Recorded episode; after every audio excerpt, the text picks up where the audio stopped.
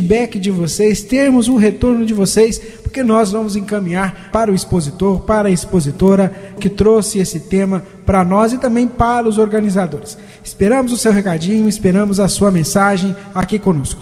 E continue ligadinho aqui com a gente, porque a programação da Rádio Fraternidade é 24 horas no ar com mensagens, música, programas e você aqui conosco. Um grande abraço a todos vocês que estiveram com a gente, que se manifestaram em nosso livro de visitas, o nosso carinho e a nossa gratidão. Que Jesus abençoe e ampare todos vocês.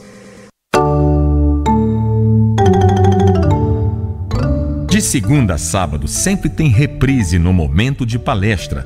Os melhores expositores espíritas falando de temas variados à luz da doutrina espírita. Memorize os horários: 3, 8, 13, 20 e 23 horas. Lembre-se, reprise no momento de palestra, de segunda a sábado, às 3, 8, 13, 20 e 23 horas. Para maiores informações, acesse www.radiofraternidade.com web.com.br ou facebook.com barra web rádio fraternidade.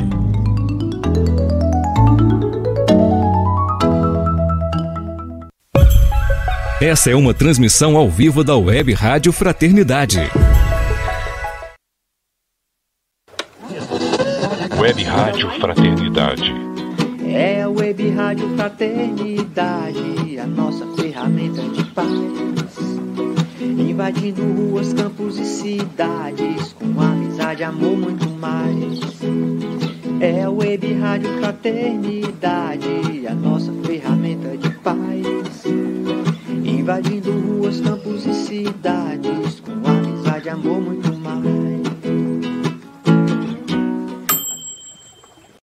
Esteja sempre em contato com o bem. No site e no aplicativo da Web Rádio Fraternidade, você encontra orações diárias palestras e estudos que te sintonizarão com os ensinos do Cristo. Para acessá-los, basta entrar no site www.radiofraternidade.com.br ou baixar o aplicativo da Rádio Fraternidade. Neles, você pode ouvir a rádio em tempo real ou acessar o nosso acervo, Web Rádio Fraternidade, a emissora do bem na internet.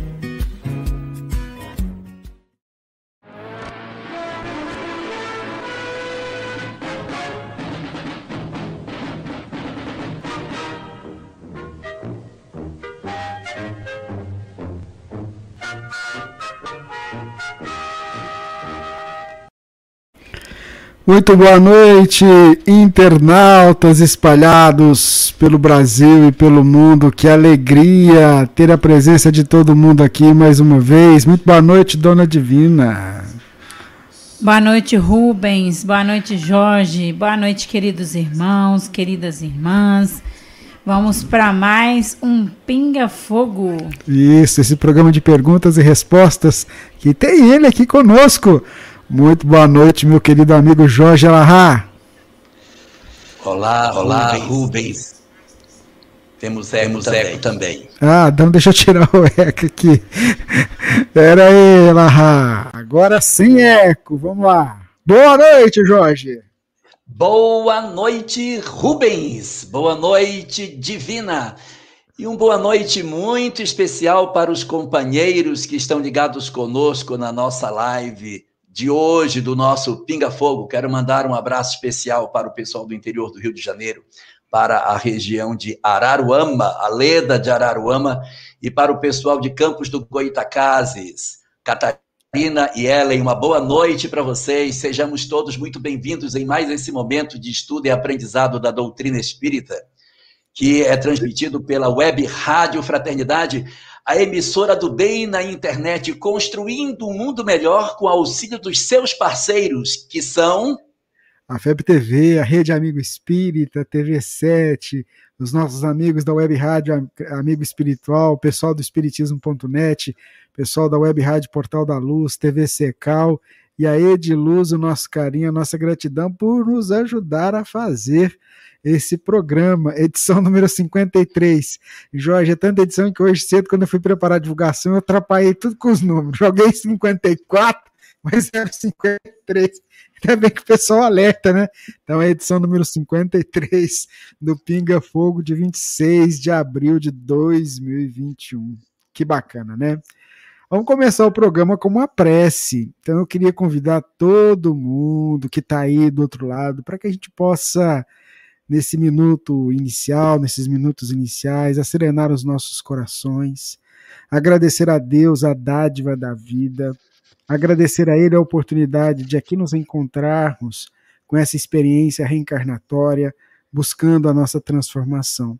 E aqui, Senhor, especificamente nesse singelo trabalho, suplicar a tua assistência, que tu permitas que os nossos benfeitores amigos possam se acercar de nós durante esse trabalho, possa envolver o nosso irmão Jorge, encarregado de trazer os esclarecimentos da tua mensagem, que os portadores é, da tua mensagem consoladora possam utilizá-lo como instrumento, falando aos nossos corações, esclarecendo. Esse trabalho se realiza, Senhor, sob a tua tutela, sob o teu amparo e sob a tua proteção. E em teu nome nós iniciamos o nosso trabalho de perguntas e respostas desta noite de hoje. Que assim seja. Muito bem, Jorge, vamos lá, começando o nosso programa. Hoje, o que é que o senhor preparou para a gente refletir nesse nosso início de programa? Ah, Rubens, tenho pensado em algumas coisas que têm sido bastante significativas. Essa pandemia, ela trouxe uma série de reflexões para nós.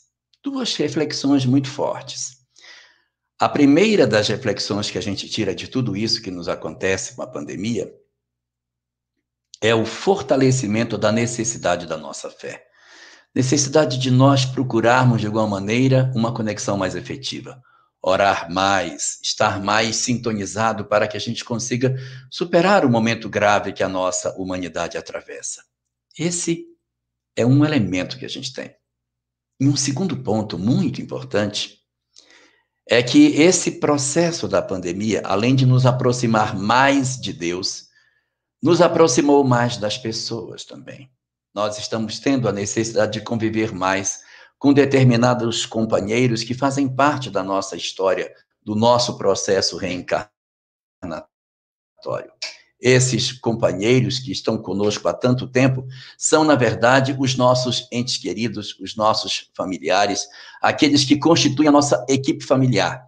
E durante o período da pandemia, nós estamos como que revirando essas emoções que nós já temos com essas pessoas, revisitando sentimentos e tendo a possibilidade de resolvermos determinadas questões que estão em aberto nas nossas vidas. O Espiritismo, com o conhecimento que ele nos dá da vida, ele nos traz uma chave para que a gente consiga abrir determinadas portas que se encontram trancadas para o nosso entendimento. O porquê das dificuldades que temos. Aquela rejeição que muitas vezes sentimos por algumas pessoas que nos são, em princípio, tão presentes na nossa vida, a dificuldade de você conseguir passar por cima de uma mágoa, de um sentimento de, de desamor com um ente querido, é através da reencarnação, do conhecimento que o Espiritismo nos oferece, que nós encontramos a chave essencial para acessar essas comportas fundas do nosso eu. Os nossos entes queridos, mais especificamente os nossos parentes, são elementos essenciais para o nosso processo de desenvolvimento espiritual. Não que seja missão nossa fazê-los espíritos superiores. Essa não é a nossa missão. A nossa missão não é fazer com que eles não errem.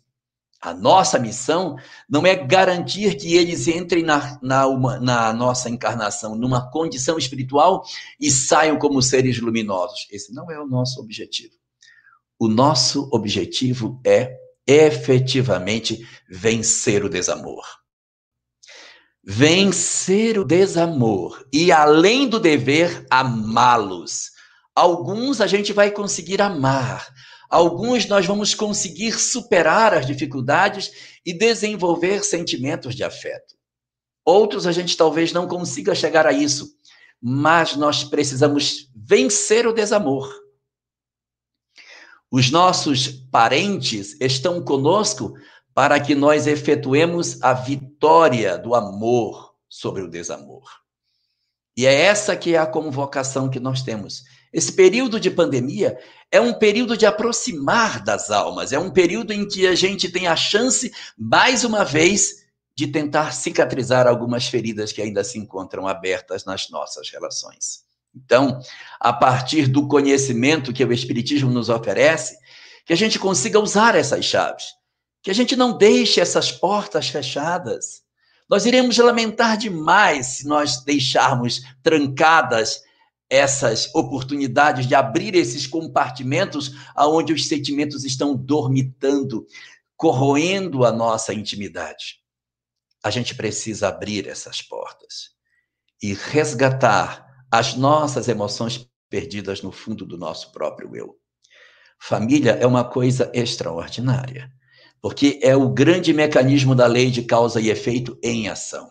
Você quer ver a lei de causa e efeito em ação? Olhe para sua família. Ela é a expressão mais clara do processo do reencontro das almas. E digo isso não em tom de ameaça, mas para que a gente reflita. Porque se é verdade que a, a nossa família de hoje é fruto do que nós fizemos no passado, que agora aporta dentro do meu lar, nós estamos construindo agora a família que nós teremos amanhã. Que tipo de família nós queremos?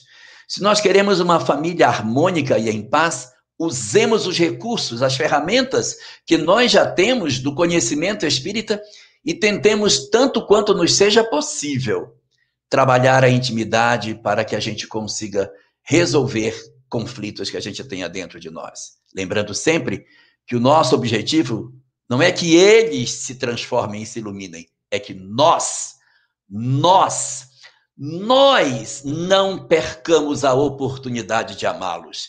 Se eles não nos amam, o problema é deles. Mas se nós não nos esforçamos para perdoá-los e até amá-los, aí o problema passa a ser nosso e aumenta as chances de um reencontro amanhã.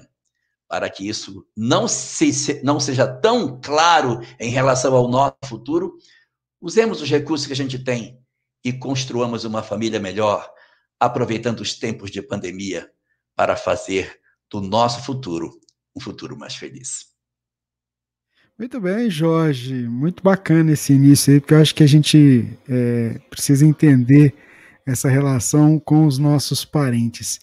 Eu queria começar a primeira pergunta, foi feita pela eh, Ideni, lá do Rio Grande do Sul, Jorge. E ela queria saber o seguinte: gostaria de saber se no livro dos médiuns é, existe alguma fala sobre choque anímico? Não. Essa expressão, essa expressão choque anímico, ela não está presente no livro dos médios, não temos isso. Ela, ela é uma construção mais típica do próprio movimento espírita. Ao longo da construção do movimento espírita, essa expressão surgiu e se tornou, de certa maneira, até usual dentro do movimento falar-se de choque anímico. Mas a obra de Kardec, ela não, não trata dessa questão no livro dos médiuns. Se você quiser falar um pouquinho o que é esse choque anímico, pode ser que alguma pessoa tenha. Tudo bem. Vamos lá. É, existem muitas pessoas que usam a expressão choque anímico com conceitos até diferentes, então é até complicado você ter que abordar isso se não abordar as diversas nuances que a questão tem. É, do ponto de vista teórico, o que, que é choque anímico? É o impacto do espírito que se manifesta pelo médium. O choque anímico é a condição do espírito que, quando entra num processo de psicofonia, quando ele se conecta com o médium e que ele sente um, o organismo do médium, que ele sente toda a estrutura física que o médium possui, da mesma maneira que um, o espírito interfere no médium, o médium sente mal, sente mal, desconforto e tal, o médium também interfere no espírito. E uma das questões que ele interfere refere é nessa, nessa vinculação do choque anímico. Ele sente o organismo, ele sente a máquina orgânica, ele se empodera novamente de um corpo físico. É uma experiência incrível para o espírito, porque ele está ali numa condição meio diáfana, meio confusa, e de repente, quando ele vê, ele se sente de novo orgânico. E essa condição de se sentir orgânico promove no espírito uma série de emoções que são chamadas de choque anímico. Seria o quê? O dom do espírito ao se assenhorar das faculdades orgânicas estar mais capacitado para ouvir o que alguém vai dizer para ele. Porque no mundo espiritual, ele até pode ouvir, mas não é um ouvido como o ouvido orgânico que a gente tem. Então, vir para uma comunicação mediúnica, estar de posse do chamado choque anímico, é você poder receber a carga orgânica e poder ouvir com mais nitidez aquilo que o mentor fala, porque o mentor está encarnado, né? E aí, perdão, o mentor não, o, o dialogador está encarnado, aí o dialogador diz assim: pense bem, é muito mais fácil de ouvir, porque o médium facilita o processo dele ouvir. Então, esse acoplamento físico tem essa vantagem. Consegue fazer com que ele organize as ideias. Ah, então está acontecendo isso. Ah, então é isso. Então, isso ajuda para que o espírito se organize. Então, choque anímico é essa característica. Mas ele também é utilizado de uma outra maneira que nem sempre é indicada dentro do movimento espírita. Por isso que é meio polêmico falar. Existem algumas pessoas que elas defendem a ideia de que é, a comunicação mediúnica não precisa ser demorada. O simples choque anímico, ou seja, o simples processo de, de incorporação, de conexão, em que ele se sente orgânico, já seria para o espírito um processo muito interessante de reconstrução. Há quem defenda essa ideia, e aí sugere que uh, durante a reunião mediúnica você tenha apenas uma curta passagem do espírito pelo médium. Ele vai incorporando e desincorporando, não sei se eu estou sendo claro, como se fosse uma fila de gente, e aí ele sente o médium, o médium sente o espírito, ele já vai, sente o espírito, ele já vai. Ele fica ali poucos segundos, não tem é de doutrinação específica, pode ter alguém falando no sentido geral, mas as entidades não são efetivamente ouvidas, elas não são trabalhadas. Há simplesmente o chamado choque anímico, ou seja, a pessoa dá passividade, imediatamente o espírito passa e outro já vem em seguida e uma série de entidades se manifestam. Esse tipo de prática é um outro formato que nem sempre é bem bem acolhida dentro do movimento espírita. O conceito mais adequado de choque anímico seria não esse da dessa comunicação brusca e praticamente instantânea, mas o trabalho de você permitir ao espírito a reutilização da estrutura física do médium para um repensar de valores e a possibilidade de ser melhor ouvido e melhor ouvir aquilo que ele tem para dizer. Então, é mais ou menos por esse sentido. Ah, muito bom, foi bom desdobramento mesmo, mesmo você fazendo um resumo aí, eu acho que valeu a pena isso não há dúvida de muita gente. Vamos seguindo com o programa, agradecer, mandar um abraço para todo mundo que está acompanhando, um abraço para o meu amigo Antônio, para a Claudina, que estão lá acompanhando com a gente. Divina, vamos lá? Qual é a pergunta que você selecionou aí? Vamos lá. Então, é, a Graziele Politano, ela é lá de Massachusetts, e ela fala o seguinte: as pessoas que trabalham com produtos entorpecentes mesmo sendo legais, carregaram alguma carga espiritual por produzir, promover esses produtos, o álcool, o tabaco, a maconha e etc.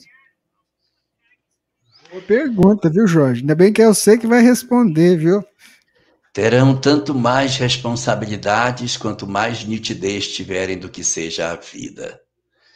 Determinadas etapas do nosso processo evolutivo, a gente tem pouca compreensão sobre o que seja o certo e o errado, o bem e o mal. Então, em função desse nosso desconhecimento das coisas, nem sempre a gente consegue efetivamente sentir o que está fazendo. Há muitas pessoas que comercializam animais e não sentem nenhum remorso por isso. Vende a galinha viva na feira. Será que é aquela ou que é aquela? Será que é aquela ali? Então vamos lá, essa tá ótima, tá linda, tá gorda, e vai lá e mata a galinha e dá para a pessoa. Não sente nada, não tem nenhum pingo de remorso, não, a consciência nem pesa. Por quê? Porque naquele grau de evolução aquilo não está incomodando. Mas, é, à medida que a gente vai evoluindo, coisas que a gente fazia e que não nos incomodavam, mas não consigo mais fazer isso. Isso me incomoda muito. Eu não, não dou conta de fazer mais isso. E aí você vai naturalmente abandonando. A mesma coisa acontece com essas, essas outras substâncias. Elas podem até ser lícitas, mas a grande pergunta é: elas são o bem ou elas são o mal? Ah, mas é, é o bem, é o bem, é o bem. Se for o bem, preserva a vida. Aí eu pergunto: isso preserva a vida ou conspira contra a vida? Então é isso que a gente tem que observar, porque senão a gente começa a usar as coisas do seguinte raciocínio: ah, mas todo mundo faz, qual é o problema? Quando todo mundo faz uma coisa que é errada, o que, que a gente está vendo? Mais gente fazendo aquilo que é errado. Isso não muda a lei de Deus, que a lei de Deus, conforme a questão 615 de O Livro dos Espíritos, ela é eterna e imutável como o próprio Deus. Então, não, não é por aí que a gente vai ter a, a justificativa das coisas. E, portanto, os espíritos passam a ter uma responsabilidade, sim, a partir daquilo que eles comercializam, tanto mais significativa quanto mais compreensão eles têm, uma vez que, conforme nós sabemos da questão 621 de O Livro dos Espíritos, a lei de Deus está na consciência e, portanto, é a cobrança dessa consciência, desse juízo interno, que estabelece as nossas punições e as nossas absolvições internas, sem precisar que ninguém nos dite o que é certo ou errado. Muito bem, esse é o nosso Pinga Fogo, programa deste 26 de abril de 2021, é a edição número 53. Pegando um gancho um pouquinho nisso, o Jorge, que você falou, o Fábio Davidson, ele queria saber, queria que você falasse um pouquinho sobre objetivos existenciais. Né? Quais seriam, assim, daria uma palestra, mas eu queria que você resumisse rapidamente sobre esses objetivos existenciais. Vamos lá. Boa noite, Fábio de Santa Maria. Uma boa noite para você, Rio Grande do Sul. Fábio, é o seguinte: os objetivos existenciais estão fundamentalmente relacionados com três aspectos, que são aqueles que dizem respeito ao mecanismo de evolução do homem. Na questão 120 de O Livro dos Espíritos, quando Allan Kardec pergunta: é necessário ao espírito passar pela feira do mal? Dizem os espíritos, pela fieira do mal? Não, mas pela fieira da ignorância. Então, o que seria isso? Nós precisamos experimentar. Então, o objetivo existencial são três coisas. Primeiro, alargar o conhecimento, experimentar coisas novas, aprender coisas que a gente ainda não sabe, que seria tecnicamente chamado em doutrina espírita pelo nome de prova. Um segundo objetivo é, existencial é que a gente consiga uh, superar a nossa pequenez, reencontrando as mesmas experiências que nós já erramos no passado, para que agora a gente tenha a chance de fazer certo. Reencontrar uma mesma experiência que no passado eu agi de maneira equivocada, damos o nome de expiação. Então a gente tem como condição a possibilidade de nós aprendermos coisas novas e a possibilidade de nos defrontarmos com a expiação. Sendo que a expiação, o objetivo não é expiar, porque o objetivo não é punir, é oferecer ao espírito a chance de reparação. Então, ele expia, e como diz o livro Céu e o Inferno, no seu capítulo 7, no Código Penal da Vida Futura, no artigo 16, que fala: sim, Leda, eu estou puro, eu estou puro no artigo 16, que fala sobre as três características do processo de, é, de amadurecimento do espírito, que é arrependimento, expiação e reparação, eu preciso efetivamente é, me reparar. Não adianta só eu expiar. Então a gente vem para provas, que é para alargar o conhecimento. Vemos, viemos também, ouvimos também, para que a gente consiga efetivamente nos defrontar com as nossas expiações. Essas expiações seriam é, o momento no qual a gente tem a chance de rever as mesmas experiências para acertar, esse é o segundo objetivo, e o terceiro é servir, através daquilo que se chama missão, dar os exemplos e servir.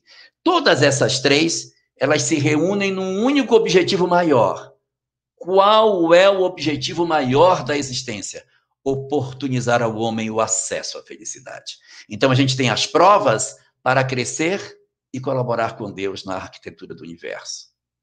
A segunda, vencer as nossas expiações para sermos almas felizes. E terceiro, servirmos a causa do bem para fazer o nosso encontro definitivo com a felicidade. Em síntese, as três experiências convergem para um objetivo maior: termos acesso ao destino de todos nós, que é sermos espíritos felizes, libertos e identificados com a lei de Deus.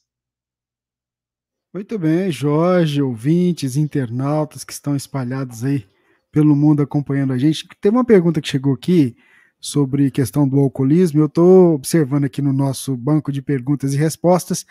Então eu queria indicar o pessoal para acessar lá que tem a, o Jorge já comentou sobre essa questão do, do alcoolismo, a questão espiritual. Então dá uma olhadinha. Eu acabei de postar no chatzinho aí do YouTube ah, o link para acessar o banco lá. Depois vocês dão uma olhadinha, observem as perguntas. Divina, eu sei que vai fazer a pergunta? É, né? É, né? Então vamos lá. Então a pergunta é da Herane, Erane, negócio assim, eu não sei se eu falei corretamente. Acho que é Erani, né? Não? Erani, isso, uhum. desculpa. Senhor Jorge Larra, o corpo físico, material do ser humano pode produzir fluido vital?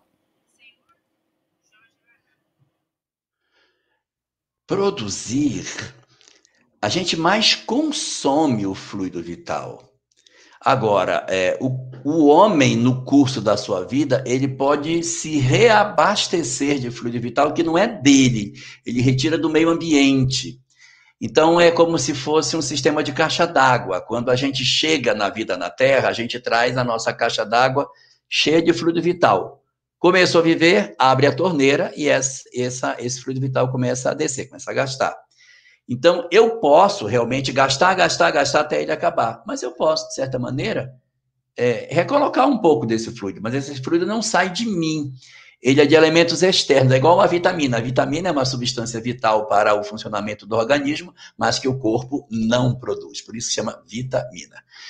E aí o, o fluido vital é como fosse a vitamina, ou seja, você precisa, mas o corpo não tem. Você tem que buscar fora. Onde a gente busca isso? na prece, na leitura edificante, na, na possibilidade do contato em ambientes tranquilos, você consegue aurir energias e se recompor. No passe, eu recebo essas energias. Quando eu efetivamente me alimento, eu tenho a possibilidade de receber bons fluidos. Então, tudo isso são condições de colocar o fluido na caixa d'água. Porém, o que gasta é mais do que põe, senão a gente ia ter vida eterna. Então a gente gasta e repõe um pouquinho. Existem algumas situações mais raras, como está disposto no capítulo, acho que é o capítulo primeiro da obra Painéis da Obsessão, no qual aparece um processo de uma pessoa que tem uma moratória da existência. Ela estava prevista para desencarnar, mas ela recebe uma cota de fluido vital e ela se é, restaura a sua saúde, o tônus vital retorna, mas são condições mais é, é, extremas. Via de regra, a gente vai gastando o fluido, repõe um pouco disso, mas ela vai tendendo a acabar. Mas respondendo à sua pergunta, essas fontes de busca do fluido vital, elas estão fora de nós. A gente retira do elemento externo para trazer para a nossa condição orgânica o fluido para a manutenção do princípio vital.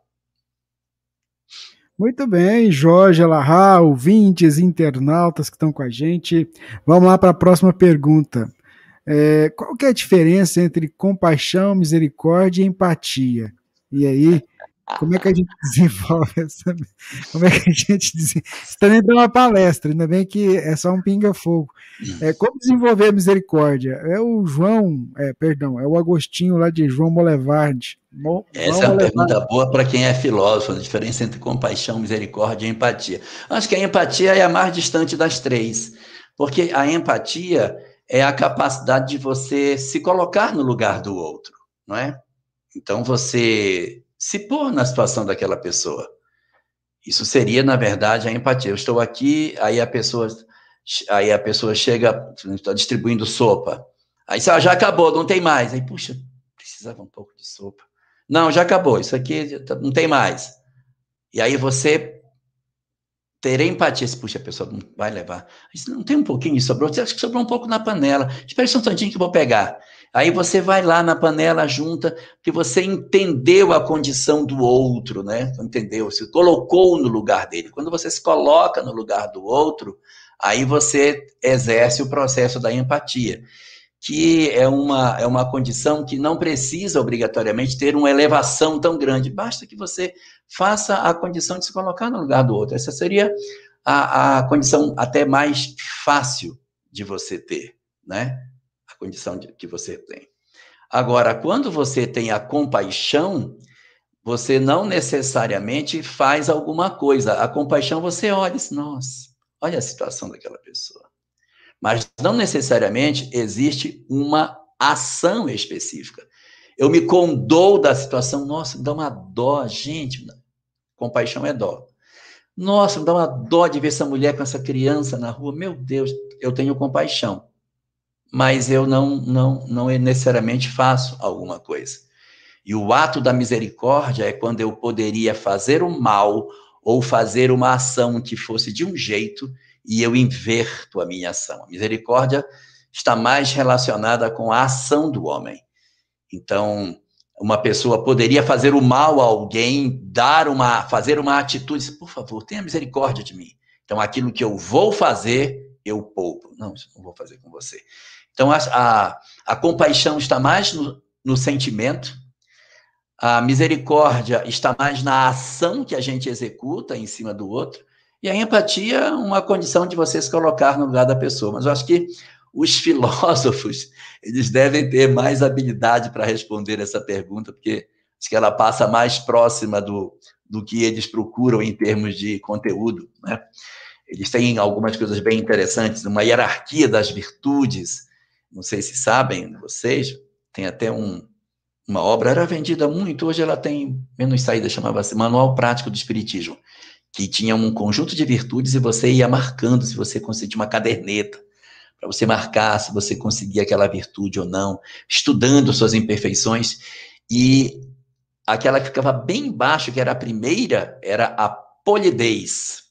Porque você ser uma pessoa polida ainda não é virtude.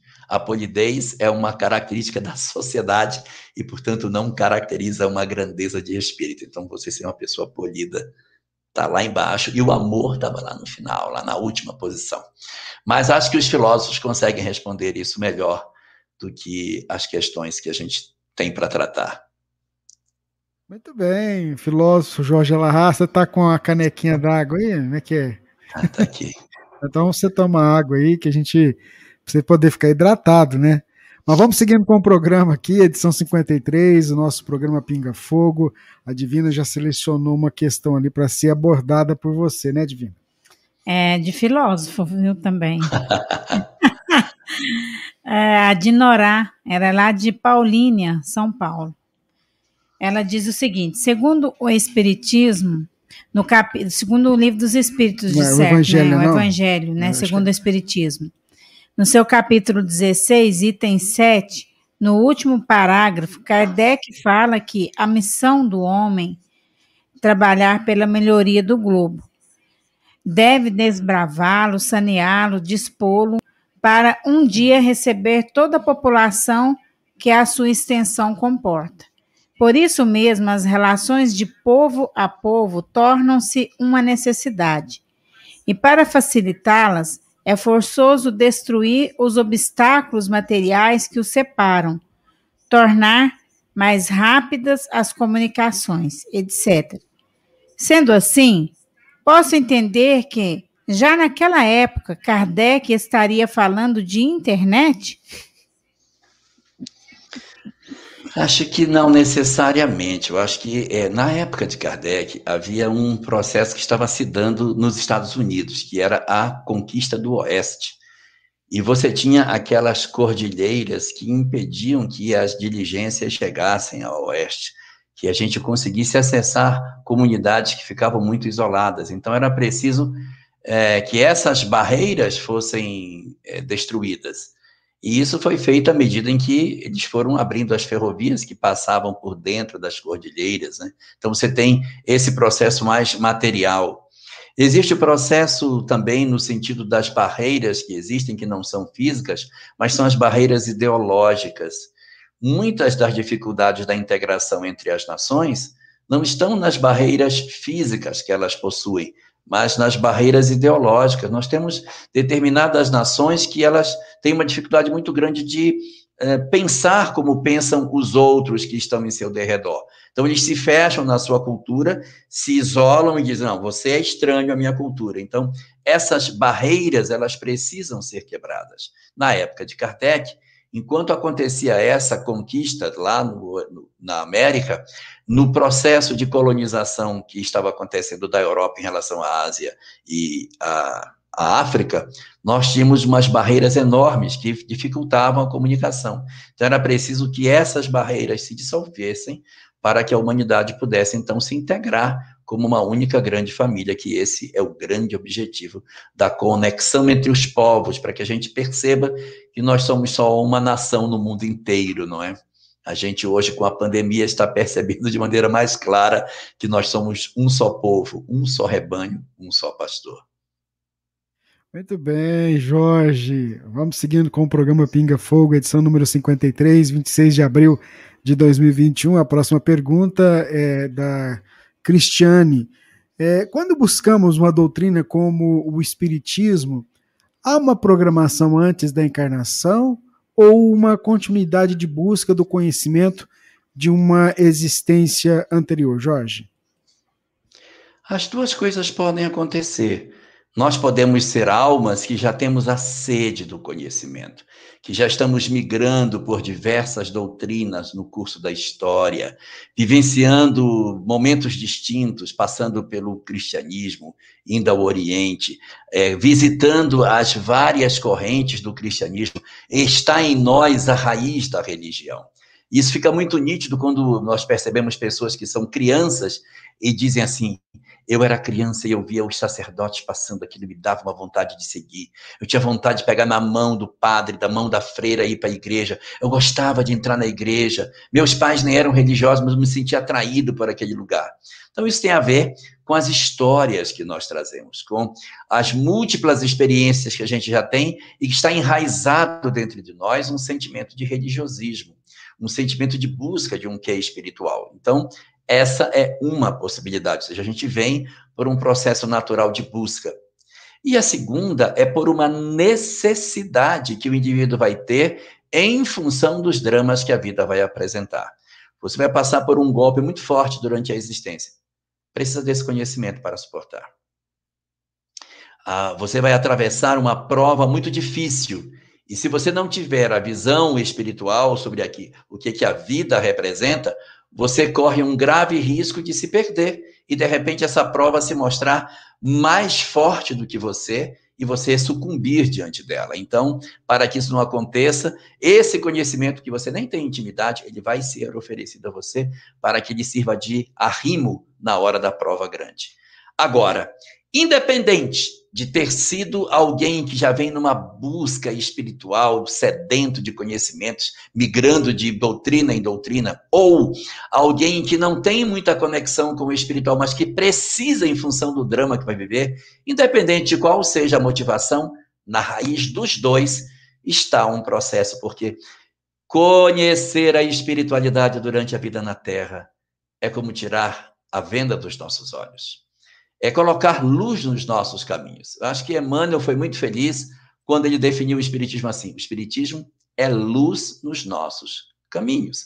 Porque uma coisa é você andar no escuro, a outra coisa é você fazer a vida sabendo por onde você coloca seu pé. Você pode até errar, é verdade, mas saber aonde você pisa é muito interessante. Então, a obra Mensageiros, ela é muito enfática nessa discussão sobre a preparação das pessoas antes de renascer.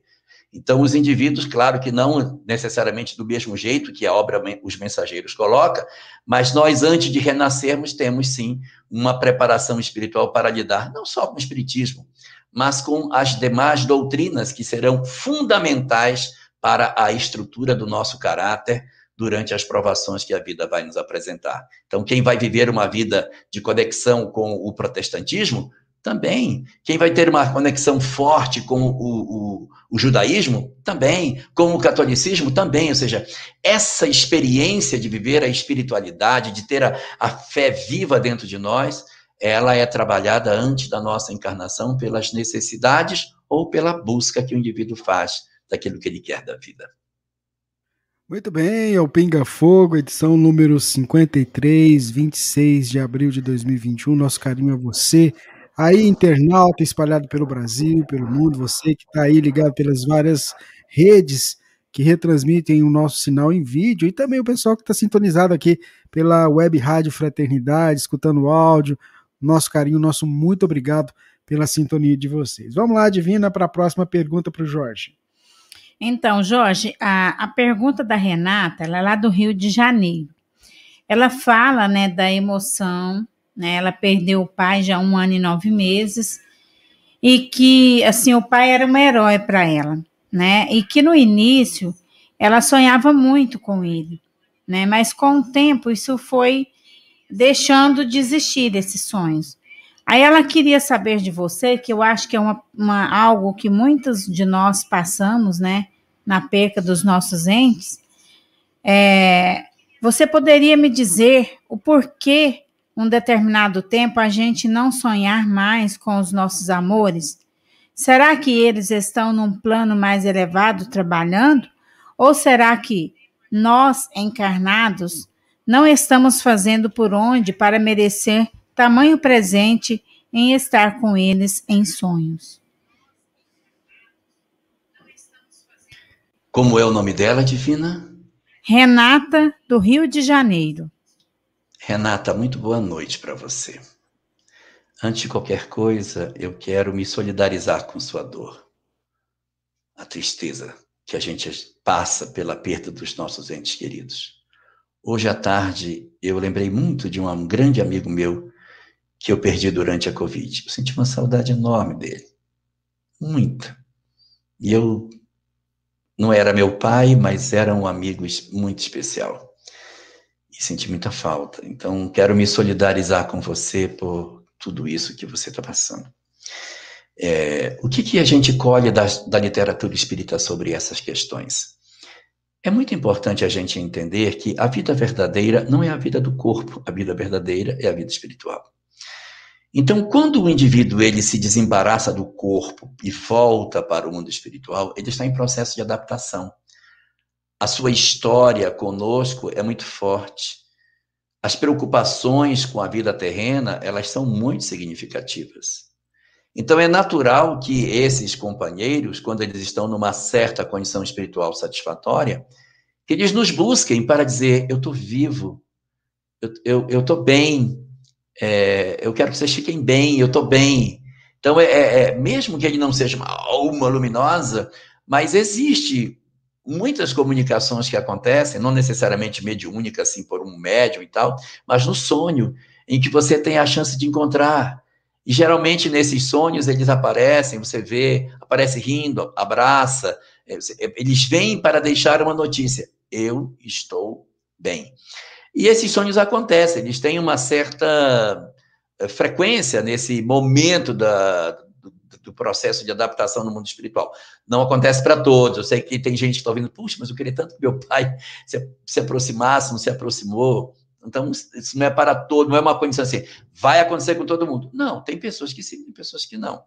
Mas isso é muito comum das pessoas desencarnarem e manterem uma certa conexão com os familiares pelos apelos, pelos conflitos, pelas emoções que eles têm. E aí os meses vão se passando e eles vão passando para nós a informação preciosa qual é? Eu existo e eu estou bem. Mas ao mesmo tempo, a vida verdadeira, a vida real porque ele não é simplesmente a pessoa que encarnou, ele é um espírito num majestoso trabalho de evolução a caminho da felicidade, em que ele teve uma existência que acabou de findar, mas ele tem uma história para desenvolver, ele é uma alma marcada para ir ao encontro da felicidade. E aí, novos deveres lhe chamam, sem querer dizer que ele está esquecendo dos entes queridos, mas ele naturalmente vai fazendo com que esse fio ele não fique tão dependente, para que a gente se acostume naturalmente ao processo de adaptação das nossas vidas sem a presença física do companheiro que partiu. E quando isso ocorre, quando a gente vive essa experiência de sentir que o companheiro está se afastando, nós temos algumas vezes, a sensação de perda. Meu Deus, o que está acontecendo? Será que ele não me ama mais? Eu não estou vendo mais? O que está acontecendo? É o processo natural da gente reconstruir a nossa história para que ele não fique sendo uma sombra permanente dentro da família, ele aceitar a condição nova, a possibilidade de nós assumirmos os compromissos que são naturais da existência, ou seja, a gente se reconstruir, ser resiliente, se reconstruir após o golpe, e ao mesmo tempo permitir a esse companheiro que ele retome a sua história de vida. Isso, porém, não significa que ele vai romper o laço em definitivo. Ele deverá visitar a casa com razoável frequência, não necessariamente se manifestando, mas cada vez mais substituindo o sentimento de amor de pai pelo amor de irmão por aquele grupo familiar, tal como André Luiz se autodefine no primeiro capítulo do livro Os Mensageiros, aonde ele assevera que até no livro Nosso Lar, ele quando visitava o lar, ele se sentia pai, se sentia marido, ele se sentia como o encarnado desencarnado. Mas, mas o tempo foi fazendo com que eu refletisse meus conceitos e hoje, quando visito, já não me vejo mais como pai. Me vejo como o grande irmão de todos eles e passo a ter um amor diferente, um amor mais é, relacionado com o sentimento de universalidade do, desse afeto e não mais naquela condição familiar, daquele laço, meu pai, meu filho, minha mulher, meu, meus irmãos, não. Mas a ideia de que todos, indistintamente, são nossos irmãos a caminho dessa maravilhosa felicidade que Deus quer nos oportunizar. Muito bem, Jorge Elahá, é o programa Pinga Fogo. Vamos lá. Tem uma próxima pergunta aqui, Jorge, feita pelo Jesus e pela Zonita, vê se você pode comentar. É sobre mediunidade. E aí eles querem saber o seguinte: o espírito Ivan de Albuquerque escreveu pela mediunidade de Raul Teixeira recentemente, utilizando a mão esquerda do médium, pouco adestrada à escrita. E para isso o médium foi colocado em sono. E eles queriam saber se você poderia explicar sobre esse fenômeno mediúnico. Eu não ouvi. O médium foi colocado em? Em estado, é, colocado em sono. Vou repetir a pergunta. É um novo livro, é um novo. Não, é um eu entendi. Novo, é, ele, ele, ele, psicografava dormindo, é isso? Não, é, o, é, na verdade, é, o médium foi colocado em sono. Um né? processo né? de torpor? É, e ele escrevia com a mão esquerda, pouco adestrada, né? Uhum. Porque a mão direita ela estava com, com a dificuldade, né? Isso. E aí a dúvida do Jesus e da Zonita era para saber se você conseguiria falar um pouquinho sobre esse fenômeno mediúnico. Ó, utilizando a mão esquerda do médium, pouco adestrado à escrita, e para isso o médium foi colocado em sono. Poderia comentar um pouquinho sobre esse, esse fenômeno, fenômeno mediúnico? Ok, vamos lá. Segundo Allan Kardec, no livro dos médiuns, a psicografia, que é a faculdade onde o médium escreve pela influência dos espíritos, ela tem três submodalidades, tem três modalidades. A primeira modalidade é a modalidade intuitiva, ou seja, a ideia vem na mente do médium e ele então passa as ideias para o papel. Muitos de nós somos psicógrafos intuitivos advogados, escritores, poetas. Recebemos as intuições e grafamos as intuições e até dizemos: não, a ideia é minha, não é de ninguém, não, fui eu que fui eu que criei, essa ideia veio da minha cabeça. Que a mediunidade ela é intuitiva. A letra é a letra do, do médium, porque é ele que está escrevendo. Às vezes essa intuição ela é mais forte como Kardec trabalha a chamada inspiração, que é a intuição no grau mais acentuado, em que o médium escreve e ele, ao mesmo tempo, tem a sensação de quem é o autor e coloca o autor no texto. Mas isso tudo vindo a partir das conexões que entram na mente do indivíduo e ele traduz isso para o papel, às vezes com as palavras dele, as ideias vêm e as palavras ele grafa no papel. Esse é o primeiro modelo. Modelo número dois chama-se mediunidade semimecânica. O que é a mediunidade semimecânica? É uma mediunidade na qual o, o médium ele tem a ideia, mas ao mesmo tempo ele sente, como diz Kardec, um fremir no braço. O braço parece ter é uma impulsividade que não é só dele, ele sente como se alguém estivesse, de certa maneira, querendo comandar o braço, querendo fazer a comunicação através daquele braço, mas a ideia vem junto, então ele Ele tem um impulso no braço, mas a ideia acompanha. E nessas condições, é, a, a, a, o escrito, o texto, ele é muito mais próximo daquilo que o espírito quer dizer, porque é, não é só uma intuição. Existe um fenômeno já se aproximando de uma, de uma manifestação mais ligada diretamente ao impulso é, físico no médium.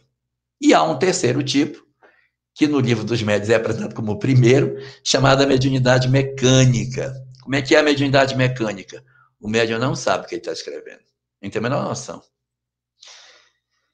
Ah, o espírito vem, se a senhora do corpo, e toma o corpo e a conecta na parte cerebral do indivíduo, e a partir dessa conexão, ele domina o movimento do braço. Ele psicografa no escuro, ele psicografa é, mensagens de, de trás para frente, chamada especular, que é aquela que você só lê no espelho. É, é, psicografa em outro idioma, ele faz qualquer negócio, que não é ele que está fazendo. Então, ele psicografa uma mensagem mecânica. Eu não domino o que está acontecendo. Se for uma piada que esse médium esteja recebendo e for, ele for médium mecânico, ele vai psicografar, quando terminar que ele for ler, é que ele vai achar graça, porque ele não sabe o que estava escrito. Se for semimecânico, ele vai psicografando e rindo, porque ele sabe o que está saindo e vai colocando o texto junto. E se for intuitivo, ele primeiro ri, depois ele escreve, porque primeiro tem a ideia, depois o impulso no braço. Então, essas condições todas elas acontecem. Um médium mecânico, ele pode receber duas comunicações, uma no braço esquerdo e uma no braço direito, porque é, o, o espírito se acopla e comanda a mão, e o outro comanda a outra mão. Nós já tivemos médiums pictógrafos no Brasil que pintavam mais de um quadro ao mesmo tempo no escuro. Um quadro pintado com a mão direita, um com a mão esquerda, um com o pé esquerdo, com o pé direito, apagava-se as luzes e quando a luz acendia tinha quatro quadros prontos, feito cada um com uma perna e um braço. O que, que é isso? Mediunidade mecânica. Ela, ela acontece com sem a, a, o controle do médium sobre o que está acontecendo. Vamos agora para o caso do Raul. O Raul teve um comprometimento do lado direito do, do corpo. Só tem o lado esquerdo, mas ele é não é canhoto, então ele tem dificuldade. Conversando com ele outro dia, eu perguntei: e aí, como é que você está? Ele disse: estou treinando a mão esquerda, mas ainda é difícil. E como eu sou canhoto, eu disse: oh, é tão fácil Raul, a gente usar a mão esquerda, difícil é usar a mão direita. Mas aí estava treinando para começar a receber algumas coisas com a mão esquerda. Só que, como você não tem a destreza na mão para produzir, fica lento, porque você vai desenhar aquele garrancho, a letra, a, a, o raciocínio tem a mesma velocidade, mas a mão não escreve. Você já imaginou você fazer um, um querer escrever uma coisa, o pensamento vem, vem, vem, vem, vem, e a letra vai letra B, letra O é muito complicado. Então, você tem que ter uma destreza de velocidade para que você consiga é, rapidamente receber aquele, aquele conteúdo, né? Então, é, aí agora já falando eu, minha suposição, em função dessa necessidade de velocidade, então vamos fazer a mediunidade mecânica nele. Como? Ele entra em torpor, não está dormindo, ele não está sonhando. Ele tem um estado alterado de consciência na qual ele fica, na falta de uma palavra melhor, ele fica mole.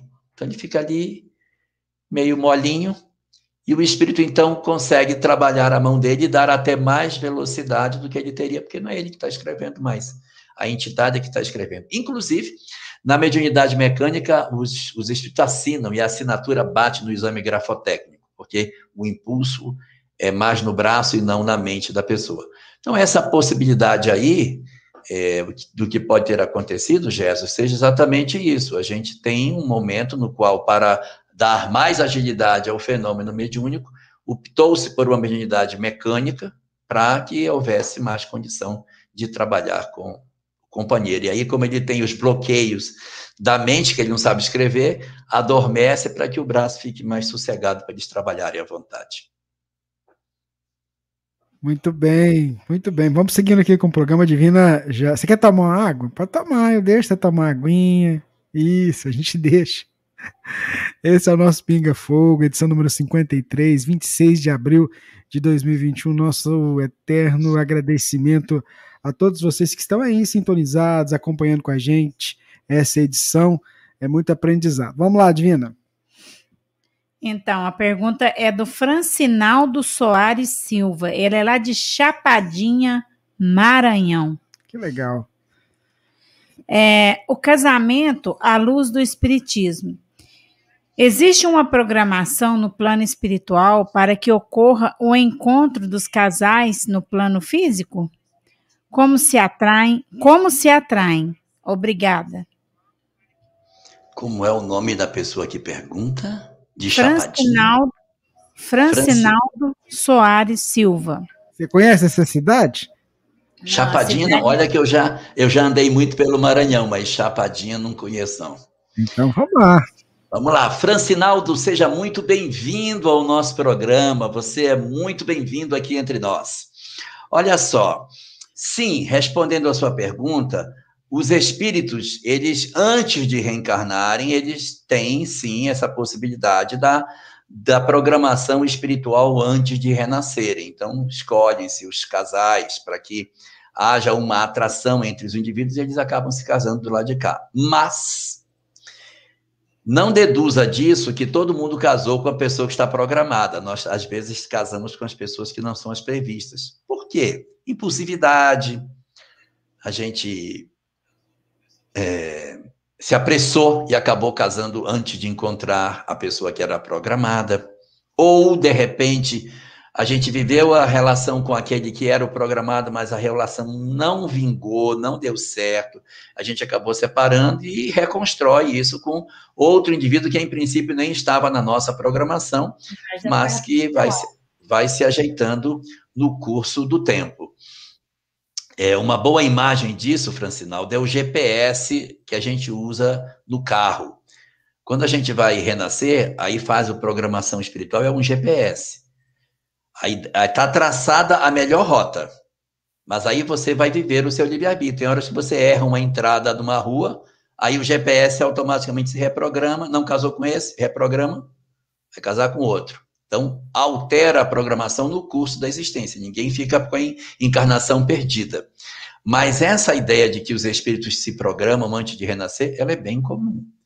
No livro Estudando a Mediunidade de Martins Peralva, no capítulo 33, existe uma mensagem que nos ajuda a entender isso, em que Martins Peralva apresenta cinco tipos de casamento. Um tipo de casamento ele nega tudo isso que eu estou falando, são os casamentos acidentais. Muito presentes nas almas mais primárias, as almas que são muito mais impulsivas. São casamentos que ocorrem sem ascendente espiritual. Você casa porque porque casou, mas não porque tinha uma programação específica. Aquele pode não ser o seu parceiro, ou você de repente não veio programado para casar com alguém, ou de repente a sua condição espiritual é tão ainda iniciante que você não tem uma definição muito clara. Você vai casar com essa e não com aquela. Espíritos muito primitivos acabam tendo uma folga maior no seu processo reencarnatório. Esses casamentos acidentais que estão muito frequentes hoje, que o pessoal sai para balada e volta casado. Então, casamentos acidentais. O segundo tipo, casamento provacional. Duas almas difíceis que se reencontram, programadas do passado, mas que se reencontram. Mas como se elas não se gostam? Gostam. Elas não têm ódio entre si, elas tinham mágoa.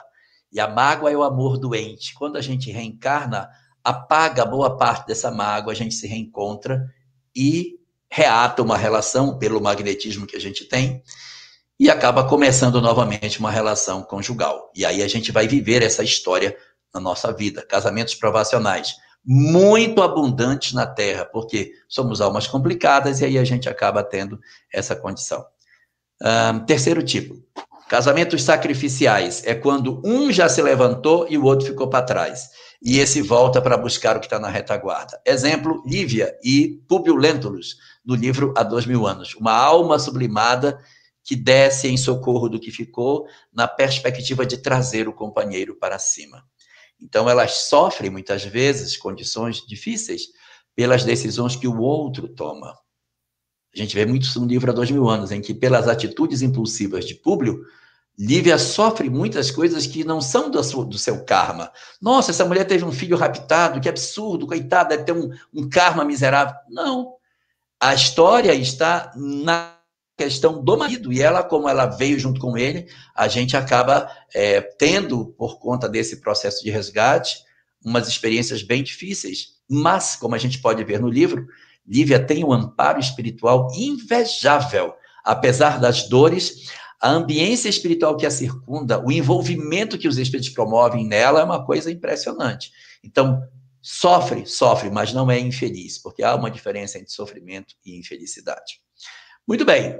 Quarto tipo, as almas afins. São casamentos menos comuns na Terra, mas existe. São espíritos que possuem uma afinidade, eles se reencontram na Terra para consolidar afetos, se programam antes, renascem, tem uma vida com razoável tranquilidade, porque os dramas da existência não estão na relação deles.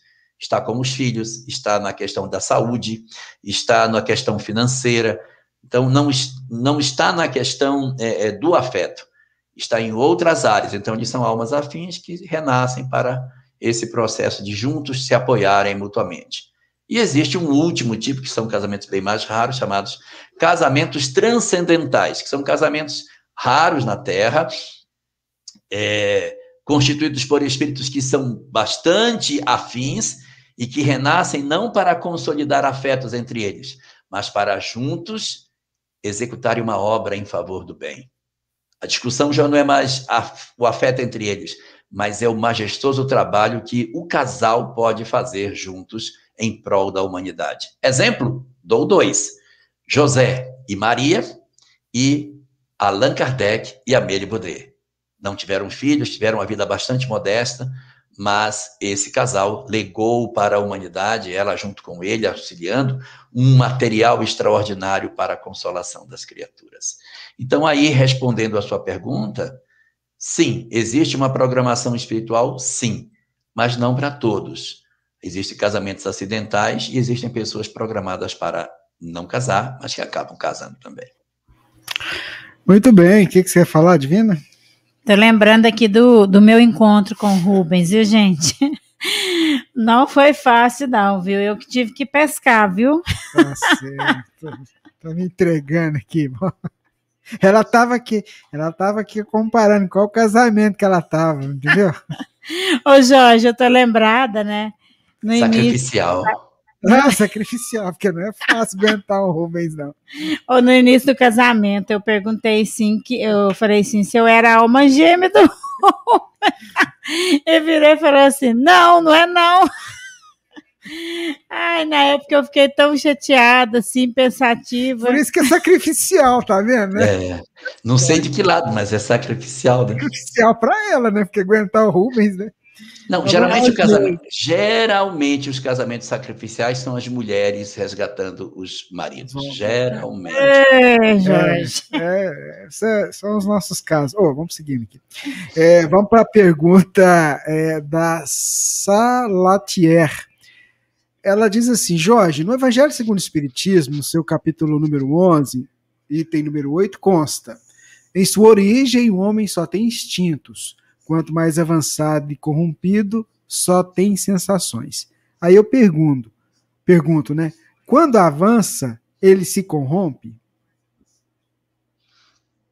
Não é necessário que o processo evolutivo conduza efetivamente ao erro. Porque senão a gente teria que dizer o seguinte: nós só vamos evoluir depois que todos nós cometermos um suicídio. A gente precisa ter essa experiência para poder avançar.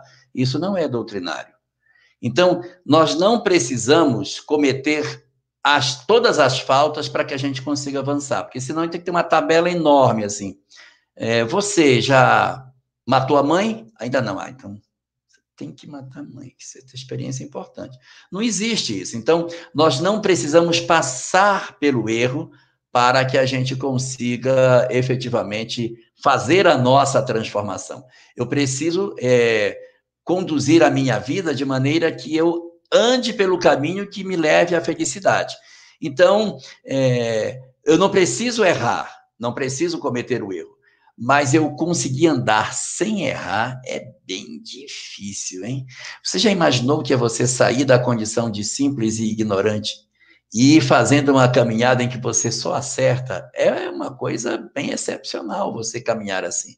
Então é natural que na caminhada nossa a gente cometa um erro, dois, cinco, dez, quinze, sei lá, mais graves, menos graves, mas é, o fenômeno do desenvolvimento da criatura humana ele tem como uma expectativa a possibilidade do erro, porque ninguém pode esperar que o espírito caminhe numa condição tal que ele é, que nós estejamos na Terra sempre acertando. Então, por exemplo, no caso específico do planeta Terra, nós éramos muito simples aqui. Aí veio uma série de entidades para contribuir no planeta. Eles chegaram aqui cheios de imperfeições morais, fizeram um monte de bobagem. E ao fazerem as bobagens, eles nos ensinaram a ser maus. Nós aprendemos maldades com eles. Então, de certa maneira, esses companheiros nos ensinaram as ciências, nos ensinaram filosofia, nos ensinaram arte, religião, trouxeram muitos saberes, mas nos ensinaram como a ser maus também. Nós aprendemos muito olhando como que eles tratavam as pessoas. E isso deixou sequelas em nós. Mas isso já era sabido da espiritualidade, porque o contato de espíritos maus com espíritos ingênuos acaba promovendo uma exploração dos maus sobre os ingênuos. E isso aconteceu entre nós. Então a gente acabou é, tropeçando nisso. Mas é, na síntese desse processo, foi muito vantajoso, apesar disso, porque nem todos nós ouvimos só os maus conselhos que eles tiveram para dar. Muitos de nós vimos o erro que eles faziam e dissemos: Eu não vou fazer isso. E erramos pouco tropeçamos em poucas pedras. Outros de nós enfiamos o pé na jaca com aquilo que eles fizeram. Mas alguns de nós foram menos equivocados nas suas condutas. Então, o espírito, quando ele sai da sua condição de infância espiritual, ele só tem instinto, ele ainda não tem a razão desenvolvida. Quando ele começa a se desenvolver, que ele começa a alargar o seu saber, a chance de fazer bobagem é alta. Então, ele aprende coisas boas, mas ele também se contamina com emoções desnecessárias. E aí ele se corrompe. Então, a corrupção do homem não significa que ele está 100% corrompido, mas ele é aquela peça que tem as falhas maiores ou menores que fazem a necessidade dele se transformar e vencer aquelas emoções que ele tem, transformando-as em sentimento, como fala a sequência do texto aí que você está valendo, capítulo 11, é, item 8 do Evangelho segundo o Espiritismo. Muito bem, é o nosso Pinga Fogo, edição número 53. Vamos lá, Divina, próxima pergunta. É, a próxima pergunta é do Luiz Teles. Quando a Terra assumir de vez a regeneração, como deve ficar as religiões que hoje têm se mostrado na divulgação da fé cega e se fundamenta na exploração financeira?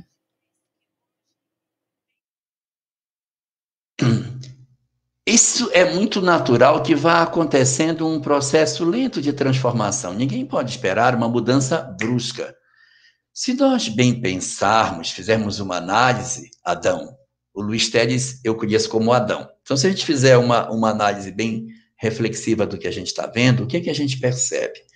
Nós já tivemos uma expressão do cristianismo lá atrás que explorava, que trapaceava, que fazia uma série de bobagens. Mas essa mesma doutrina, que tinha todos esses defeitos, ela mesma foi se transformando, e quando a gente olha hoje, nós não reconhecemos na expressão religiosa que existe hoje, com determinados expoentes no Brasil maravilhosos, que são um exemplo de filosofia, de vida, de, de pensamento, de expressão de amor que a gente tem, parece não pertencer àquela história medieval que tem lá atrás. Então, não é preciso traumas, não são precisas nenhuma violência, mas essas estruturas elas vão naturalmente passando por um processo de mudança. E aí certamente você pode me perguntar: como que isso vai acontecer se eles estão tão convencidos do que fazem? Porque aqueles que pensam contrário renascerão dentro deles para fazer a mudança. Alguns de nós, que às vezes temos uma reação muito forte com relação a determinadas crenças religiosas e passamos até ter um sentimento até de rejeição, nós estamos nos inscrevendo para possivelmente renascer no seio deles, para que o nosso propósito de ter uma leitura diferente de cristianismo contamine positivamente essas doutrinas. E é assim que as coisas vão mudando. É, a perspectiva do Criador não é através da violência, mas você pega os que são contrários e encarna dentro. Ah, você não gosta disso aqui? Tem como colaborar? Vai renascer dentro. Então, tudo aquilo que a gente rejeita, tudo aquilo que a gente nega e a gente não aceita, a gente abomina, é um grande indicativo de um local onde a gente pode vir a contribuir com a humanidade no futuro.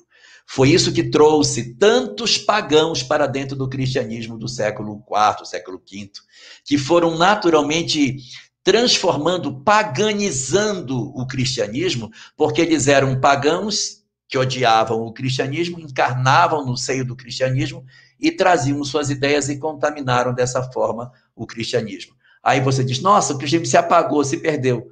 Isso não é o mais importante. O importante é que essas almas, por haverem corrompido o cristianismo, assumiram um compromisso espiritual tão grande pelo que elas fizeram, tal como essas de hoje, assumiram um compromisso tão violento que elas se sentiram guindadas a um processo de reconstrução do cristianismo.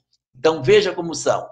Olha só, Adão, eles eram pagãos no passado, odiaram o cristianismo. Nasceram dentro do cristianismo para perder o ódio do cristianismo. Corromperam o cristianismo. Aí se comprometeram com a lei porque estragaram a mensagem cristã. Qual foi o resultado para esses? São espíritas hoje. Eles vão agora, com o conhecimento espírita, consertar a mensagem cristã. Por isso que a gente diz, nossa, mas como tem padre dentro do Espiritismo? Como tem gente que veio da Igreja Católica? Porque nós somos os antigos lidadores da causa contrária ao cristianismo que entramos para, para nos contaminar positivamente e estragamos a mensagem e agora estamos chamados pela lei para restaurarmos, pelo menos de alguma forma, a mensagem original que o Cristo deixou sobre o planeta. Esses companheiros no turno deles, também terão, terão seus processos de despertamento. Outras almas ingressarão para mudar e eles despertarão e sairão de lá com um propósito: consertar aquilo que eu fiz de errado, porque é da lei que tudo aquilo que a gente destrói do bem, a gente tem que voltar para colocar de pé. Muito bem, é o nosso Pinga Fogo aqui na Web Rádio Fraternidade, também junto com os nossos parceiros. Vamos seguindo aqui para a próxima pergunta, Jorge. A Ana Lúcia quer saber o seguinte: é, se você poderia falar algo sobre os dias que antecederam a ressurreição de Jesus. Hebreus 2,14. E Jesus desceu à mansão dos mortos. Aí a dúvida dela: Jesus teria visitado as trevas e abismos? Existem tantas teses sobre isso. A teologia clássica cristã diz que ele, nesse período, teria ido visitar as regiões é, do abismo espiritual. E Alguns de uma leitura. O Jorge, é, é, é, também sobre o espiritismo, viu? Então, e algumas visões poéticas que o espiritismo nos apresenta diz que ele foi, mas não para ir por ir, ele foi atrás de Judas. Então, o Senhor desce atrás de Judas para resgatá-lo na escuridão. E nós temos uma outra doutrina, nascida no ano de 1830 nos Estados Unidos, a partir de um, um, um médium chamado Joseph Smith, que disse que naquela janelinha de tempo ali da, entre a crucificação e a ressurreição, ele esteve aqui na América visitando uma civilização que existia do lado de cá. Então, existem várias teorias do que teria acontecido, né? Mas para aquilo que o Espiritismo nos oferece, a gente não pode conceber um Jesus improdutivo. Nós não podemos imaginar um Jesus morto, que quando houve a crucificação e o corpo morreu, o espírito ficou também jogado, inerte, esperando a ressurreição para voltar a viver. Nós temos que conceber, claro, Jesus na condição de o governador do planeta, sempre ativo nas suas atividades. Havendo a crucificação, ele parte para os trabalhos que deveriam ser feitos, e não é impensável considerar que entre as suas tarefas realizadas durante essa janela dos chamados três dias, que na verdade são dois, né? Porque foi no terceiro dia, porque são dois só. E aí, nesse, nesse, nessa janelinha de tempo que ele ficou, que ele não tenha ido atrás de Judas, porque nós temos uma visão muito diferente daquela que a gente costuma ler na literatura espírita sobre o olhar misericordioso que é, os espíritos têm sobre a questão de Judas.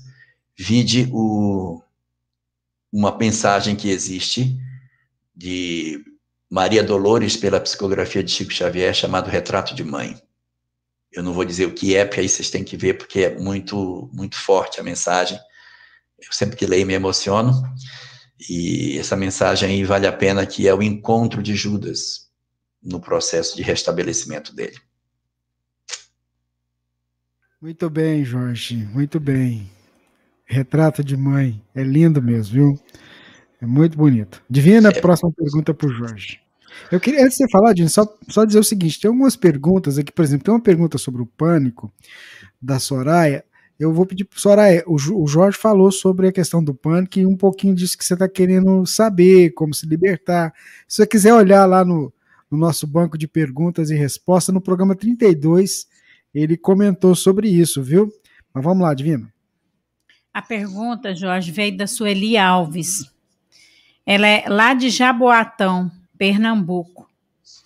Ela diz o seguinte: o mesmo perispírito acompanha o mesmo espírito em todas as reencarnações? Sueli, boa noite. não é que seja o mesmo perispírito, é até. Eu vou tentar ver se eu consigo deixar claro. Não existe espírito sem perispírito. O espírito está sempre com o perispírito. Mesmo que ele tenha se tornado um espírito muito elevado, mesmo assim, ele tem é, fluidos muito sutis do corpo espiritual, de maneira que você acha que o perispírito sumiu, mas o perispírito está ali junto com ele mas ele vai mudando o fluido que constitui esse espírito. Vou fazer uma comparação grosseira, comparação grosseira com o nosso corpo. Desde que a gente encarnou, o nosso corpo é esse. Desde que a gente nasceu, o corpo que a gente tem é esse aqui. A gente nunca mudou de corpo, o corpo é esse. Mas ao longo da nossa encarnação, as nossas células, à exceção das células nervosas, que vão viver conosco a vida toda, todas as demais já foram trocadas. Num período de aproximadamente sete anos, não fica nada, só as células nervosas. Então, a célula da pele morre, dos ossos, dos músculos, elas vão. Elas têm um tempo de vida. E outras vão substituindo. Mas a gente está eh, no mesmo corpo. É, eu, eu, eu mudei o quê? as células, mas é o mesmo corpo. Então a mesma coisa acontece com o perispírito. O perispírito, ele vai acompanhar o espírito por toda a sua senda evolutiva, mas os fluidos que o compõem vão sendo modificados no curso do tempo. A cada passo evolutivo que o espírito vai dando, ele vai se desembaraçando de certos fluidos e vai absorvendo outros mais sutis. Então, ele vai tirando os mais pesados e vai se vestindo dos mais leves. Com esse processo de retirar o pesado e se vestir do mais leve, ele automaticamente vai ficando mais diáfano, vai ficando mais sutil, vai ficando menos denso. E automaticamente a luz que já existe dentro de nós, a luz que nós já possuímos, ela começa a se expressar. A gente não deve pensar que num dado momento da evolução alguém chega e diz: Meu querido, é o seguinte, você evoluiu, Agora eu vou lhe dar uma, uma luz. Vai levar isso aqui de 20 watts. Quando você melhorar, volte a pegar uma de 40. Não é desse jeito. O a luz já está dentro de nós. Nós somos feitos à imagem e semelhança de Deus. Se Deus não tem perna, boca, braço e mão, ele tem o quê? Ele é luz. E o Espírito é luz. O Espírito é essência. aquele que aparece apenas na primeira parte de O Livro dos Espíritos e que é escrito com letra minúscula em itálico, é, não é o espírito ser, é o espírito substância, é o espírito essência. Ele é uma chama, uma luz que se reveste do perispírito e toma forma. Então, essa luz que tem dentro de nós, que é o nosso eu profundo, ele vai se manifestando e se tornando como se fosse é, luminoso. Mas o que, que é isso? É o perispírito abandonando determinados atributos, determinadas uh, propriedades que ele tem de densidade e absorvendo novos fluidos mais sutis. E aí a luz que já está lá dentro começa a se expressar e a gente começa a ver a grandeza daquilo que já existe dentro de nós pelo desabrochar da compreensão da lei de Deus que está inscrita na nossa consciência. Respondendo sua pergunta, o perispírito não muda, mas os fluidos que o compõem, sim. Se você entender que o perispírito são os seus fluidos, aí você vai mudar. Mas ele mesmo acompanha, é o corpo, a vestimenta, vai acompanhar o espírito por toda a sua senda evolutiva, mas mudando progressivamente os componentes que fazem parte dele. Muito bem, vamos lá, vamos seguindo aqui com o nosso programa Pinga Fogo. Elahá, por que ainda nos dias de hoje o homem negocia com Deus e a espiritualidade através das promessas? Ah, porque quem é que faz essa pergunta? No teu nome? Tudo bem. A Maritânia. Maritânia. Porque sabe o que acontece, Maritânia? Esse foi o modelo mais antigo de adoração que nós conhecemos. Nós, desde que surgimos sobre a face do planeta, nós temos uma tendência de termos uma, um modelo de adoração voltado para os nossos interesses materiais. Então, a gente procura Deus para obter as nossas condições materiais. É um esforço que a gente precisa fazer de aprender a se conectar com Deus e não pedir as coisas materiais.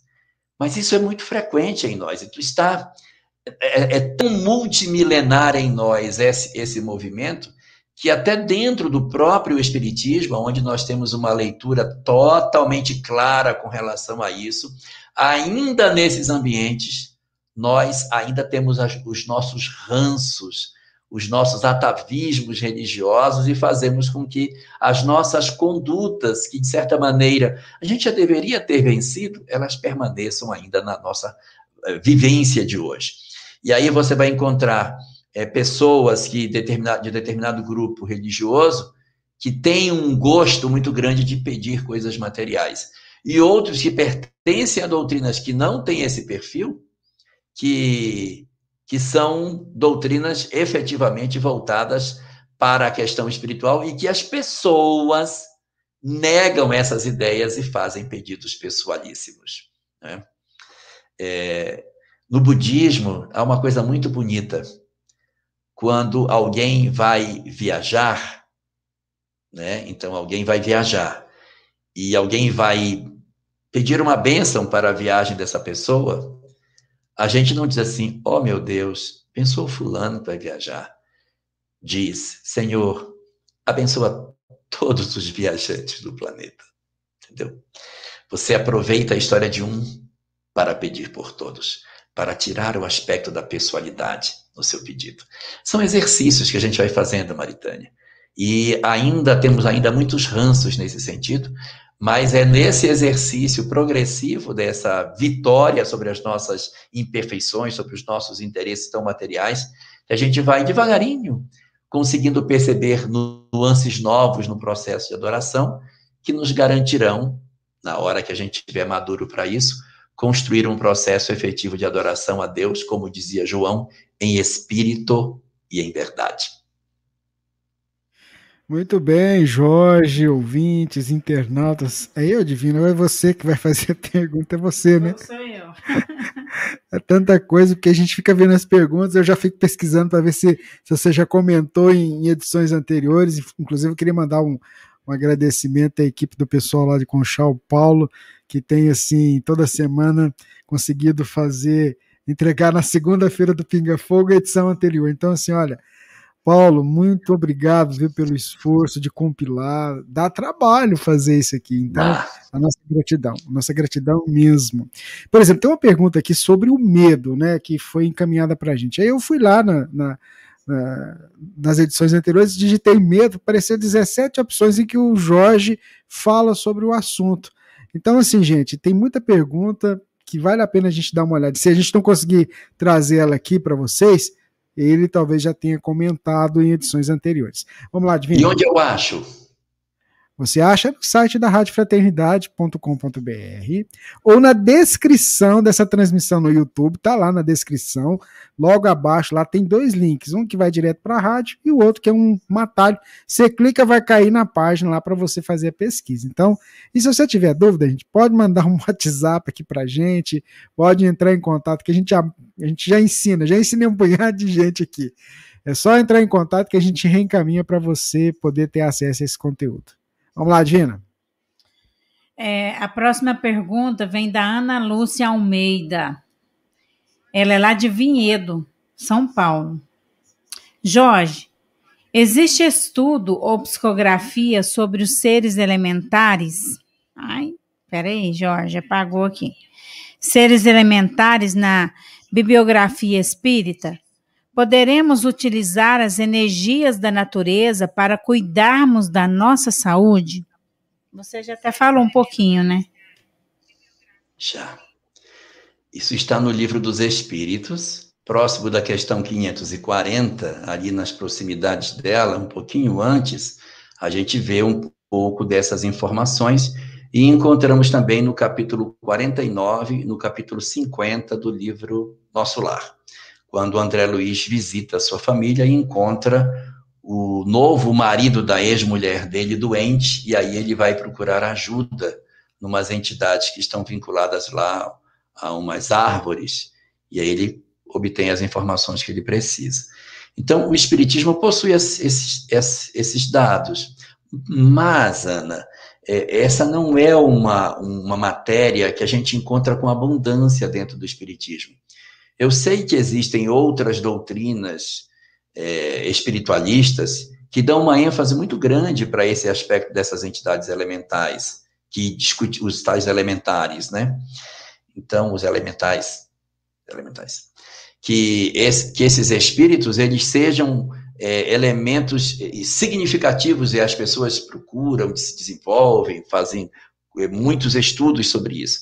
Espiritismo se ocupa pouco dessa matéria, não é um conteúdo que você vai encontrar com facilidade. E ele não é visto dentro do Espiritismo como sendo uma matéria de grande interesse. Muito pouca. E às vezes esse conteúdo pode estar tisnado de algumas informações que não condizem com aquilo que o Espiritismo apresenta.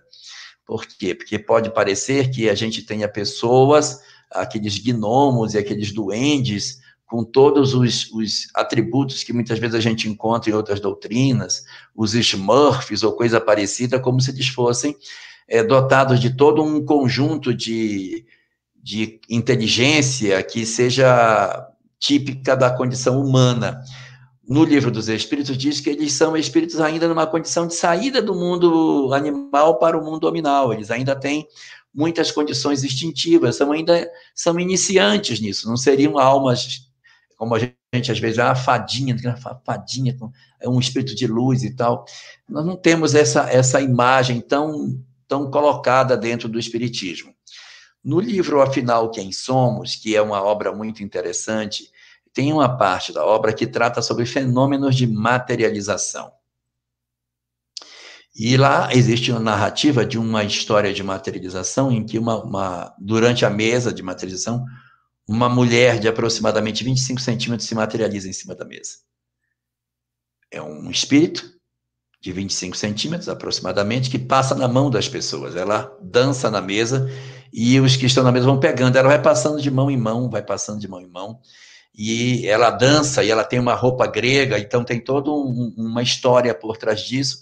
E esse espírito faz parte da reunião nós não temos, nesse tipo de situação, a leitura de que ah, era um elemental. Não, não. Era um espírito que, tomando uma condição de materialização pequenininha, se apresenta de tamanho pequeno. Mas o fato dela ser pequenina não quer dizer que ela seja um elemental, que seja um espírito é, nessa condição espiritual. Era um espírito que se materializou pequeno, pode se materializar grande, pequeno, do jeito que quiser. Então, a gente tem pouco material sobre esse assunto dentro da literatura espírita. Você vai achar mais coisas sobre isso em outras doutrinas que se ocupam de maneira mais efetiva sobre esse conteúdo. Muito bem, é o nosso Pinga Fogo, você internauta acompanhando conosco. A Elaine Cruz, Jorge, tem uma dúvida que é a seguinte: olha, quando uma pessoa trabalha eh, de forma espiritual aqui na Terra, ela adquire, adquire bônus ou é só nas colônias espirituais? Como é que é essa questão? Dá para ganhar um bônus hora trabalhando aqui na Terra? Como é que funciona isso? A dúvida da Elaine Cruz. É, essa expressão bônus hora, ela existe numa colônia do mundo espiritual que é nosso lar, mas ela não é a única forma de se fazer o trabalho de é, efetivamente é, garantir o mérito de alguém pelo bem que se faça. Então, ali, é, naquela colônia, se trabalha com esse sistema de contabilidade. Mas isso não, não funciona em todos os lugares assim. E na Terra, nós temos os nossos méritos. E onde é a caixa registradora que está registrado o, os méritos que a gente possui? Está em nós, na intimidade do nosso ser. Nós carregamos em nós as nossas próprias sentenças. Não é necessário que a gente tenha obrigatoriamente alguém anotando, né? Na, na teologia clássica cristã existe uma figura chamada anjo anotador. É um anjo que anota tudo que você faz para colocar no livro da vida. No, da visão espírita, não precisa ter o anjo anotador, aquele cara que fica do seu lado só, opa, isso aqui vai para o livro. Não, isso naturalmente nós levamos em nós. As nossas sentenças e as nossas absolvições, elas estão na gente. Os méritos são todos nossos. E aí eu remeteria você para uma mensagem que está no livro Vinha de Luz, no capítulo 110, chamado Caridade Essencial.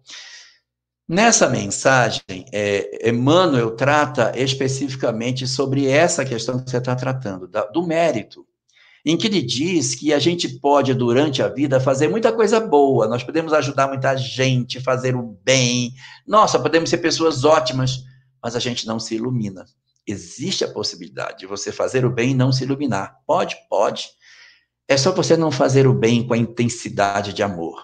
Imagine uma pessoa que há 40 anos trabalha visitando ou, ou é, executando sua tarefa num lar de idosos. Todo dia ela sai de casa de manhã cedo, vai para o lar de idosos, dá banho nos velhinhos, faz alimentação, alimenta todo mundo, volta para casa. Dia seguinte ela vai de novo e ela faz isso durante 40 anos até que ela desencarna. Nunca faltou, sempre foi. Então, o mérito da perseverança, o mérito da não desistência do trabalho, do enfrentamento de todas as dificuldades que em 40 anos você enfrenta, são coisas interessantes, que dão ao indivíduo méritos de terem intercessões a seu favor. Ou seja, os espíritos intercedem em favor dessa criatura pelo bem que ela fez. Mas note, os espíritos intercedem, a luz não é própria. O que significa interceder? Alguém que tem mérito pede por mim. E por que, que não tenho mérito? Porque na mensagem diz que eu posso fazer tudo isso e continuar na condição de mendigo de luz. Como seria a condição de mendigo de luz? Eu estou há 40 anos fazendo esse trabalho, mas como vai o meu coração nesse trabalho? Eu chego lá, abro a porta, seu fulano, eu já falei para não fazer isso, mas que diabo também. E aí briga com um velho, briga com outro, aí come, come, que comer. Mas ela está lá 40 anos fazendo. Aí a pergunta é: Fez com amor ou fez sem amor? Então, tem mérito? Tem mérito, tem mérito. Mas o mérito é para garantir intercessão, porque ele mesmo não tem mérito próprio. Então, vai garantir intercessão em seu favor, mas continuará mendigo de luz. Portanto, essa mensagem, mensagem 110 do livro Caminho do livro Vinha de Luz, é muito importante na análise dessa prática do bem efetivo ou do bem aparente. Tem mérito, mas ainda não é a grandeza que a gente poderia esperar. Então, dentro da leitura que você nos pergunta sobre todos esses processos, O mais importante é que a gente consiga, de fato, exercer o bem na plenitude daquilo que a gente possa fazer para que o mérito seja nosso, independente de bônus hora, bônus minuto, bônus segundo, bônus ano, sei lá, mas que a gente leve em nós, porque nós levamos a sentença em nós próprios. Pegue depois a mensagem por nós mesmos, que está no livro Justiça Divina. Se eu não me engano, eu acho que. Não, eu vou chutar não vou chutar a página, mas acho que é a página 55 ou 85, não vou lembrar agora. Mas por nós próprios, que você vai ver que somos, somos nós próprios que nos afastamos da lei de Deus quando chegamos do lado de lá, pelo nosso nossa própria condição de entendimento que não temos mérito. Não é nenhuma caderneta, não é nenhuma pontuação de espírito que vai fazer isso. Agora, em nosso lar se usa, porque os espíritos são bastante materializados e o jogo tem que ser duro. Você trabalhou, então, vai fazer. Não é uma história íntima. Tem gente que não sabe nem que existe reencarnação lá dentro. Então, para aquela condição espiritual, ainda tem algumas indicações que são bastante materiais para forçar as pessoas a terem um compromisso efetivo com as coisas como se fosse material. Muito bem, Divino. Vamos lá. Próxima pergunta para o Jorge. A próxima pergunta é de Miralva Maria. Boa noite. Alguém que comete um assassinato mesmo em legítima defesa, corre o risco de ser é, obsediado pelo espírito da pessoa assassinada? O que fazer? Corre. Sabe por quê? Porque a obsessão ela não depende só do encarnado, depende do desencarnado. Corre o risco da entidade começar a perseguir a pessoa. Isso pode. Mas foi legítima defesa, mas o espírito não quer saber. Ele perdeu a vida, na cabeça dele você fez mal a ele. Ele precisa ter muita lucidez para dizer: não, realmente eu. Ele está certo, estava olhando aqui no Código Penal, ele, ele usou força proporcional, era em defesa de si ou de outrem, crime iminente ou recém-feito, então tem os três componentes, então pronto. Então é legítima defesa, eu não vou perturbar. Não existe isso. O espírito não não, não pensa assim, não, eu vou perturbar. Então, isso pode, sim, mesmo sendo legítima defesa. Mas a sua pergunta não é essa, a pergunta é como fazer para se defender. Então, a defesa é a mesma para todos os processos de perturbação. Qual é a defesa?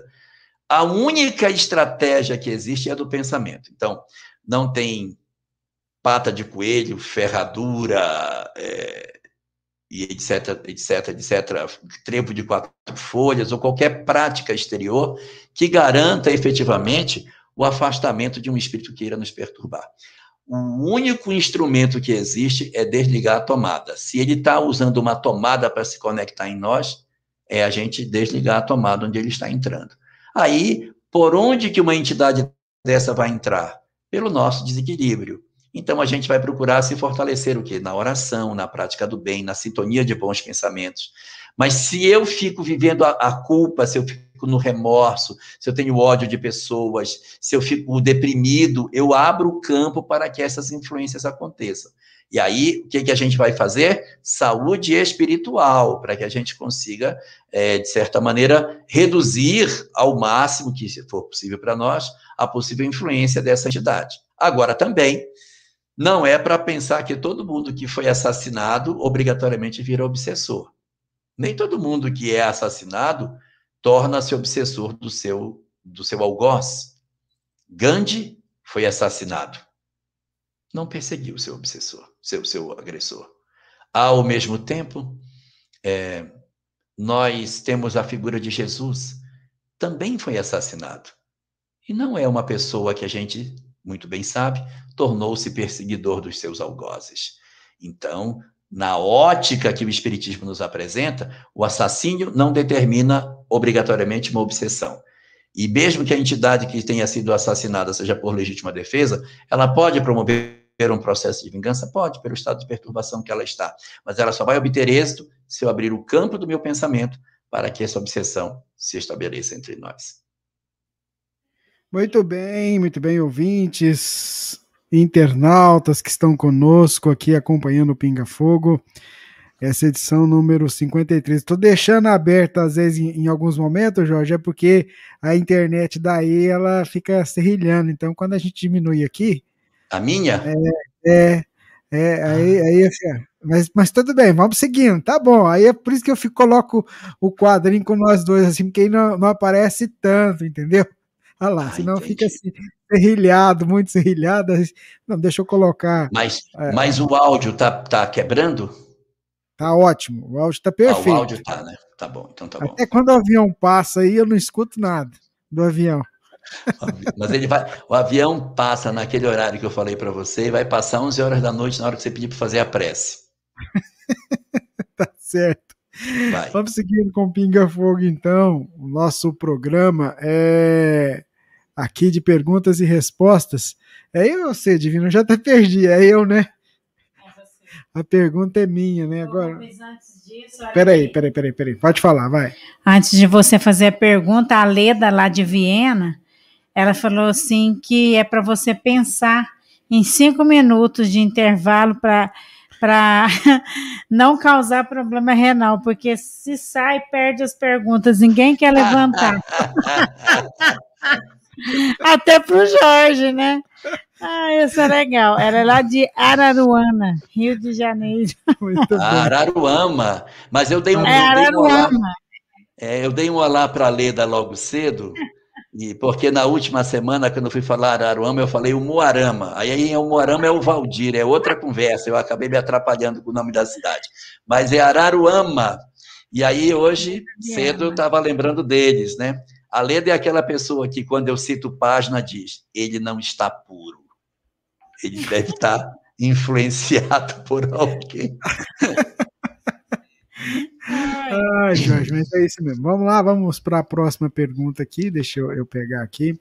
É, Jorge, por que que nosso anjo da... Ah, não, mas é porque você comenta... Eu acho que completa um pouquinho da última que você falou, né? Por que, que o anjo da guarda nos per permite que os obsessores se aproximem de nós? Acho que foi bem na resposta que você acabou de falar aí do... do... Mas eu comento. Mas comenta aí então para nós, para Sandra Oliveira. Por que, que o nosso anjo Olha, da Sandra guarda. Oliveira permite... de Navegantes, não é? Não? É. Ah, ela não colocou, colocou aqui, mas pode ser. Deve mas eu queria Sandra saber. Oliveira de Navegantes. Boa que noite, que os... Sandra. O que, é que eles permitem? Vamos lá. O processo de conexão dos obsessores conosco é fruto de um processo de sintonia, é a sintonia espiritual.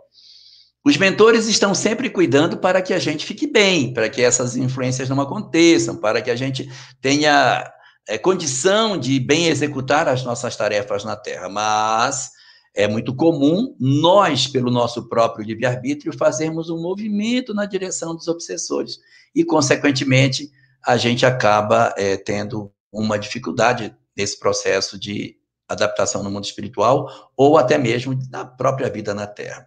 Eu falo adaptação no mundo espiritual por conta de uma história que está contida no livro Painéis da Obsessão, chama o, é, o Caso Fernando. Não tenho certeza, mas acho que é o capítulo 24, mas não tenho certeza, mas é o caso Fernando. Esse, esse rapaz chamado Fernando foi uma pessoa que na encarnação passada teve graves problemas com escravidão, ele foi senhor de engenho, teve muitos escravos, foi uma pessoa muito cruel, está reencarnado hoje, está num processo já de desencarnação, num sanatório tuberculoso, já nos últimos momentos para desencarnar, e os mentores estão ali trabalhando para que faça a desencarnação dele. Está tudo acontecendo como previsto. Ele, ele era uma pessoa muito difícil, teve realmente uma vida muito, muito torta, mas os mentores estão ali para fazer o trabalho de desconexão. Quando eles estão para iniciar o processo de desencarnação da pessoa, do Fernando, as freirinhas que tomam conta desse sanatório estão lá orando para auxiliar a desencarnação da pessoa. Não sabe que tem os espíritos ali, elas estão só fazendo as preces dela. Então tem ali as freirinhas e os mentores cuidando da desencarnação dele. Nisso entra uma turba de entidades perturbadoras, horríveis, deformadas, violentas, extremamente agressivas, com uma energia péssima, horrorosa, que quando entra no ambiente, Fernando, que está moribundo, tem algumas percepções espirituais, mas ele está no processo já da desencarnação, está meio lá, meio cá. Ele vê os espíritos, mas ele está tão mal que ele não tem condição de reagir. Então ele começa a, a resmungar, a se mexer na cama, a ter uma reação física por conta da proximidade dos seus inimigos. As freirinhas estão orando e os mentores começam a negociar. Não, esperem, a gente está aqui para. Não, não vai. Nós vamos levá-los. Não, não faça isso não. E começa um, um diálogo entre os obsessores e o mentor, negociando, entre aspas, a alma do, do moribundo. E o obsessor diz: não adianta vocês quererem. Ele já sintonizou conosco. É inútil tentarem cuidar dele. Ele é nosso. Nós é que vamos fazer o desencarne dele, vamos levá-lo conosco. E o mentor insiste tentando, não dá certo. O, o, espírito, em função dos débitos que ele tem com essas entidades que ele perseguia na outra encarnação, ele fica à mercê delas porque ele conecta com essas entidades e ele perde a sintonia com os mentores que estavam trabalhando a desencarnação dele. E aí eu não vou contar o resto do livro, vocês vão ter que ler, mas a, desencarnação é, dele é feita de maneira bastante violenta pelos seus obsessores, que depois de promoverem a sua desencarnação, o levam consigo, atravessando a janela. E as freirinhas continuam fazendo as suas orações sem perceber nada do que aconteceu. Manuel Filomeno diz: Mas a gente vai deixar? Não tem jeito. Ele já sintonizou com seus algozes, ele não vai nos ouvir, não vai registrar nossa presença. Nós vamos ter que esperar por um tempo para poder resgatá-lo. Então, você perguntando aí, Sandra, por que que acontece? Porque nós fazemos a conexão. Eles fazem tudo que podem e nós não os ouvimos e nos conectamos com quem não quer o nosso bem. Muito bem, é o nosso Pinga Fogo, edição número 53. Vamos lá, Divina, a próxima pergunta. A próxima pergunta é do Paulo Cunha. Ele quer saber é, a percepção para os espíritos ao nível da Terra, quando desencarnados, é igual ao dos encarnados? É, por exemplo, a condição espiritual, quando a gente, nós estamos aqui agora, desencarna, quando a gente chega no mundo espiritual. Ainda bem que eu sei a gente que... é do mesmo jeito. Não, eu, eu entendi a pergunta. Eu estou tentando lembrar o nome da obra e não vou conseguir lembrar. Mas eu vou tentar achar. Tá Daqui... queria, enquanto você pensa, eu estou pensando aqui, no começo da, dos Pinga Fogo, todo mundo achava que a memória do Jorge era muito boa, né? Mas o HD está é. enchendo aí, né? É não, muita... é, é, chega umas perguntas que eu não vou lembrar a obra. Mas existe uma obra, ela é do Chico, essa obra, em que ela diz que os espíritos encarnados, os espíritos encarnados, podem ter mais lucidez do que os que estão desencarnados. Entendeu? É porque a gente acha assim, não, porque quando eu desencarnar, eu vou ter mais lucidez do que eu tenho. Não, tem vezes que os desencarnados têm mais lucidez que os encarnados. Ou é do livro Sol nas Almas, ou é Entre Irmãos de Outras Terras. Mas eu daqui a pouco eu dou uma olhada aqui e descubro. Né? Mas é, a condição nossa desencarnado depende muito. Nós temos desencarnados da, na Terra que estão numa condição extremamente elevada, que são espíritos que vieram para colaborar com o planeta e que desencarnam numa condição muito diferente da nossa. E temos outros que têm uma condição tão material tão difícil que eles, a verdade, quando se colocam do lado de lá da vida, eles têm uma compreensão menor do que a nossa. A compreensão deles é, é menor do que a que a gente tem aqui. Então, o que, que a gente vai perceber? Pessoas que estão do lado de cá dizem, não, eu tenho uma religião, eu tenho uma formação, eu tenho. Então, eu tenho uma vida organizada, eu estou organizado emocionalmente. Quando eu desencarno, eu posso me desestruturar emocionalmente. Então vai depender muito. Você vai encontrar do lado de lá espíritos bem mais elevados, espíritos bem mais atrasados, espíritos em condições medianas com a da Terra, mas não é impensável a ideia de encontrarmos pessoas que são mais lúcidas quando encarnadas do que quando desencarnadas. Então, isso também tem que ser considerado. Espíritos que, quando desencarnam, pioram a sua condição. Muito bem, Jorge, ouvintes, internautas estão com a gente aqui, acompanhando o nosso Pinga Fogo. A gente está quase na hora, né? É muito bom a gente estar tá aqui juntinho, é, aproveitando esses momentos de estudo. Achei aqui. Pode não falar. é da minha memória, não é da minha memória, mas eu achei. É no livro Ceareiros de Volta, página 39. Existe uma colocação que fala com relação a isso. O espírito que do lado de lá está é, menos lúcido do que quando estava encarnado. Eu sou mais lúcido encarnado do que quando desencarno, em função dos conflitos que eu trago. Essa não era da memória, essa eu fui buscar no, no meu acervo. Na memória do computador aí. É, vou buscar na minha memória. Aqui. É uma memória, que é, é, um, é, um, é uma, não, mas na verdade, vamos pensar assim, se você não lembrasse que tinha isso guardado aí em algum lugar, você não ia achar. Então, é. você também tem parte aí. Constantino pode ser considerado o maior divulgador do cristianismo, já que antes dele havia mais de 70 evangelhos, com cada, é, com cada região praticando um cristianismo diferente. O concílio de Nicéia realmente reduziu para quatro evangelhos apenas? Pergunta do Marlon. É, do que a gente sabe, é, o próprio mal está a serviço do bem. Então não dá para a gente dizer que Constantino foi o maior divulgador, o maior de todos. Mas ele serviu a um propósito de divulgação, uma hora em que o Império Romano se torna cristão, então aquela mensagem acaba chegando a mais pessoas. Só que ela chega torta, ela não chega correta, ela chega com uma série de imperfeições. Então tem uns senões, mas ele tem uma parcela de contribuição na divulgação do cristianismo na medida em que ele pela sua decisão, faz com que o Império Romano como um todo, isso no ano 324, se torne efetivamente um, uma, um império cristão. Isso é muito significativo, mas ele não pode ser considerado o maior divulgador, porque a mensagem que ele traz não é um cristianismo puro.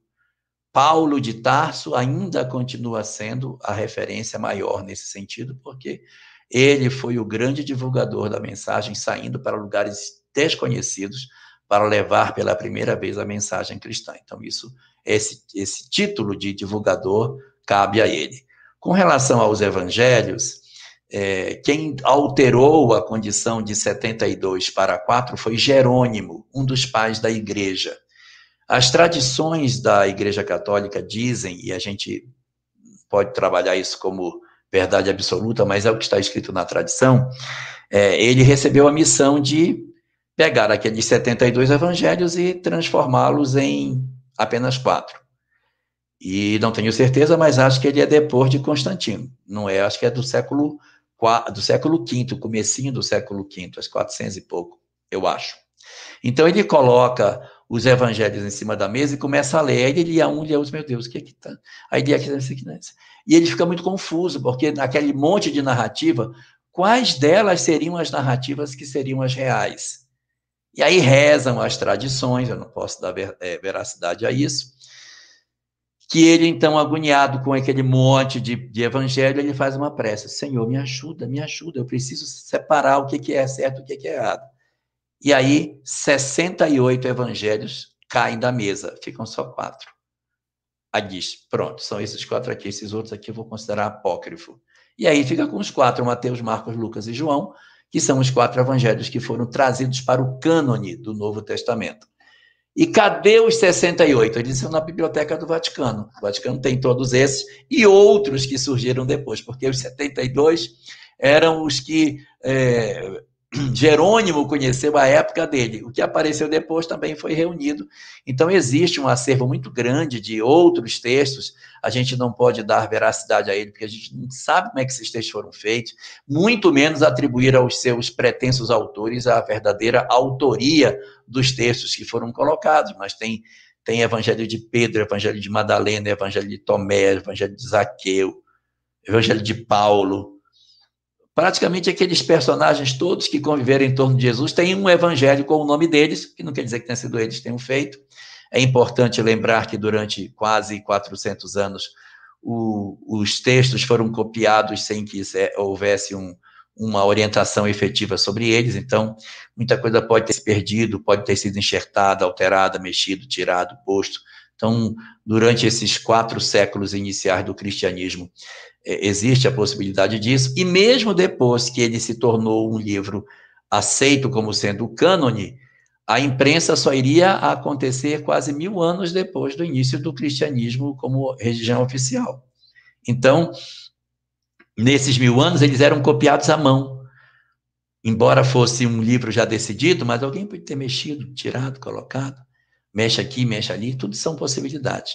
Existe uma obra que trata sobre isso, que é o que Jesus disse, o que Jesus não disse, quem mudou a Bíblia e por quê. Olha o nome do livro, o tamanho dele. O que Jesus disse, o que Jesus não disse. Quem mudou a Bíblia e por quê. E ali ele apresenta uma série de teses com relação a isso. Mas uma obra espírita que pode trabalhar também esse conteúdo é a obra Cristianismo e Espiritismo de Leon Denis, que analisa todas essas possibilidades que o texto é, evangélico pode ter sofrido durante os primeiros anos da sua construção, em virtude de não ter um cânone efetivamente estabelecido para definir o que, que era o certo e o que, que era o errado em termos de texto escrito. Pois é, né, gente? O tempo vai passando, né? E assim, vai acabando, né, Divino? Gente, quando eu olho no relógio, assim, nem vi o tempo passar, né?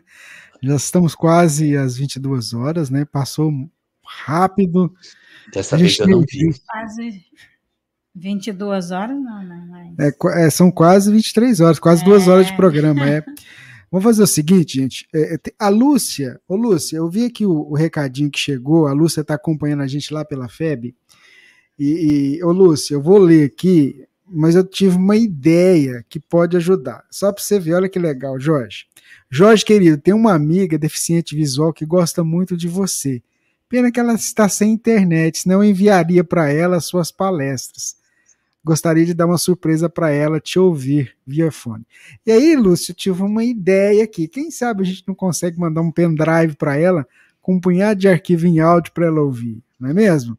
Entre em contato com a gente aqui na Rádio Fraternidade, fale conosco, arroba radiofraternidade.com.br. É Divina que recebe o conteúdo lá do Fale Conosco. A gente vai providenciar para mandar para você um pendrive com as palestras, com o conteúdo do Pinga Fogo em áudio, para você disponibilizar para sua amiga, viu? Vai ser um presente que a gente vai fazer. Eu fico esperando você contatar a gente aqui para a gente mandar ver. Acho que é legal isso, viu? Tem cada coisa interessante que a gente vai, vai vendo aqui. E o nosso objetivo é compartilhar o conhecimento espírita. Jorge, a gente está chegando ao final do programa. Eu queria que você, é, nesse momento de prece, que a gente fosse caminhando para a nossa prece de hoje. É, a gente teve pedido de pessoas aqui. É, pedindo em favor de, de, de, várias pessoas que estão doentes, né? E eu queria dizer a vocês, gente, que quando nós, no momento que nós paramos para fazer a nossa prece, que nós mentalizamos junto, nesse momento, o alto vem ao nosso encontro. Não fica ninguém, gente, ninguém sem receber o amparo e o auxílio desses benfeitores. O que às vezes atrapalha a nossa conexão, quando nós não mantemos essa conexão. Então, mantenhamos a certeza de que toda vez que a gente para para fazer a nossa prece e que ela brota do coração, Jesus vem ao nosso encontro para nos auxiliar ou auxiliar aqueles a quem nós pedimos. Jorge, é com você. Vamos orar?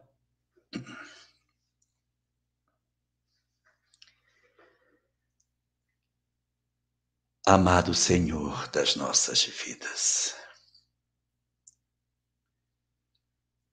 comparecemos diante de Ti nesse momento para pedir as Tuas bênçãos, não para nós, mas para os outros nossos irmãos, que de uma forma ou de outra foram colhidos nos braços da desencarnação assiste a todos eles nesse momento. Que o amor infinito que tu tens por todas as criaturas se derrame sobre o plano espiritual, no grande processo de recepção das almas que partem do planeta. Espíritos queridos, cujas histórias estão gravadas na intimidade dos nossos corações, nesse momento, despedem-se de nós e suas mãos agora frias não são mais capazes de nos abençoar.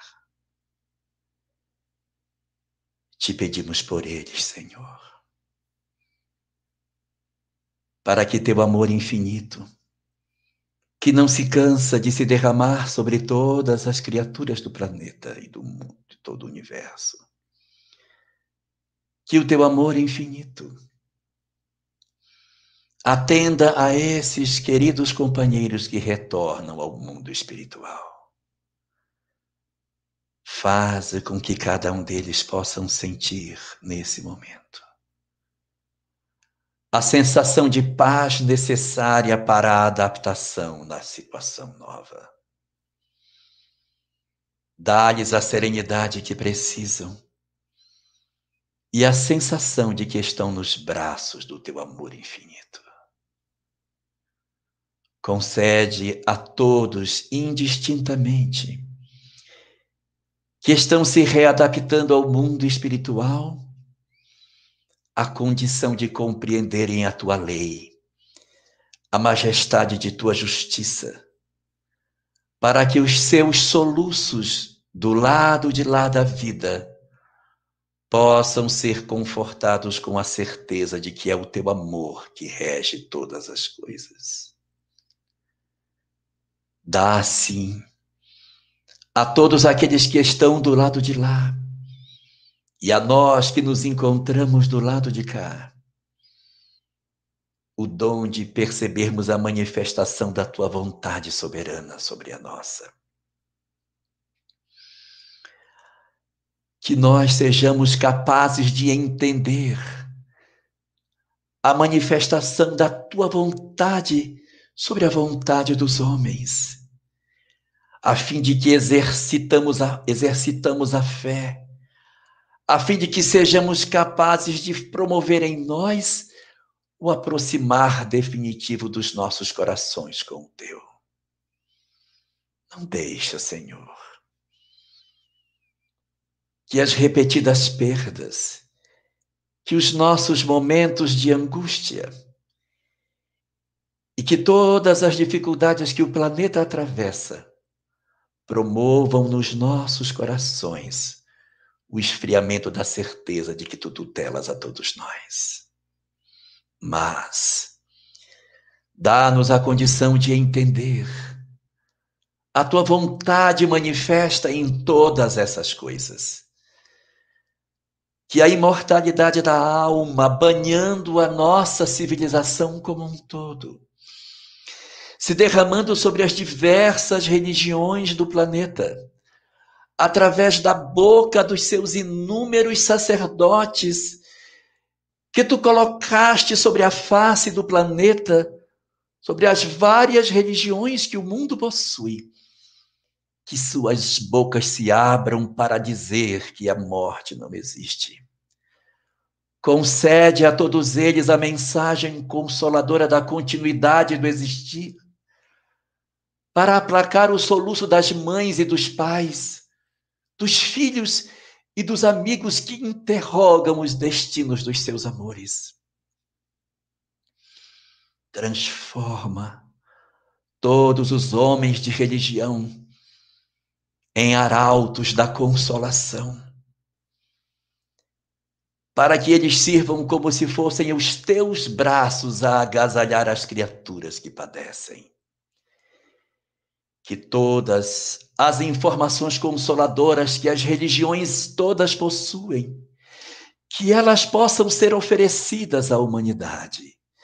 Sensibiliza os sacerdotes do mundo inteiro para que os tesouros da sabedoria, para que as infinitas informações consoladoras da imortalidade alcancem todas as criaturas sobre a face do planeta permitindo que nós consigamos atravessar com mais serenidade esses momentos difíceis que o nosso planeta atravessa.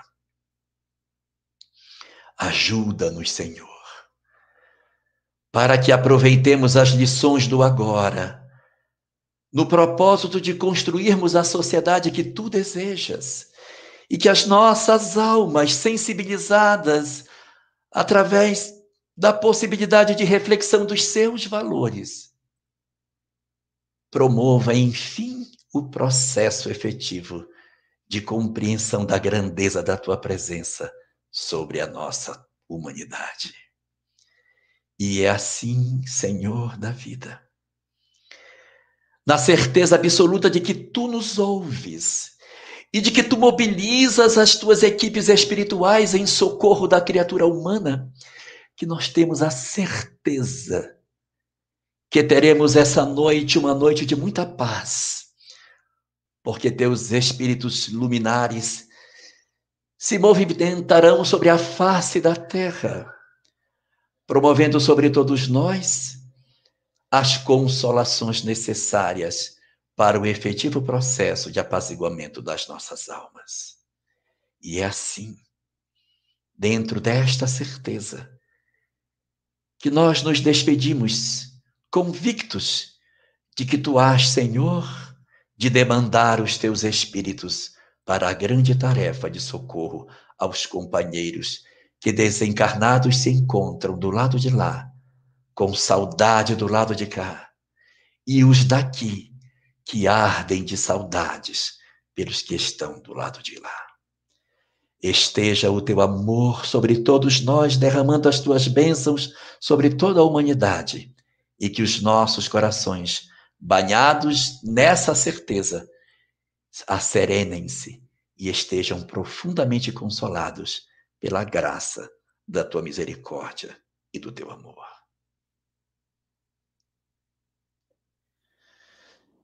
Muito obrigado a Deus pela oportunidade concedida da gente fazer esse trabalho. Divina, boa noite, né? Até próximo. Muito obrigada ao Jorge, aos nossos ouvintes, né, que participaram aqui conosco, Os ou que apenas ouviram aos nossos voluntários Nossa, também, né? Que ficam aí, né, durante todo esse tempo, né, no trabalho de recolher todas as perguntas e postar aqui para ficar um pouco mais fácil para a gente. A gente é muito grato por isso. Grato pelos recadinhos enviados. Teve até algumas irmãs que escreveu muito bem, Divina, de ter corrido atrás do Rubens.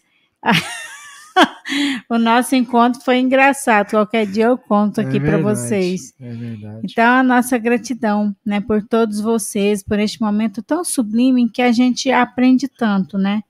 Todos nós. Isso mesmo. Jorge, um beijo no coração de todos. Seu boa noite, meu amigo.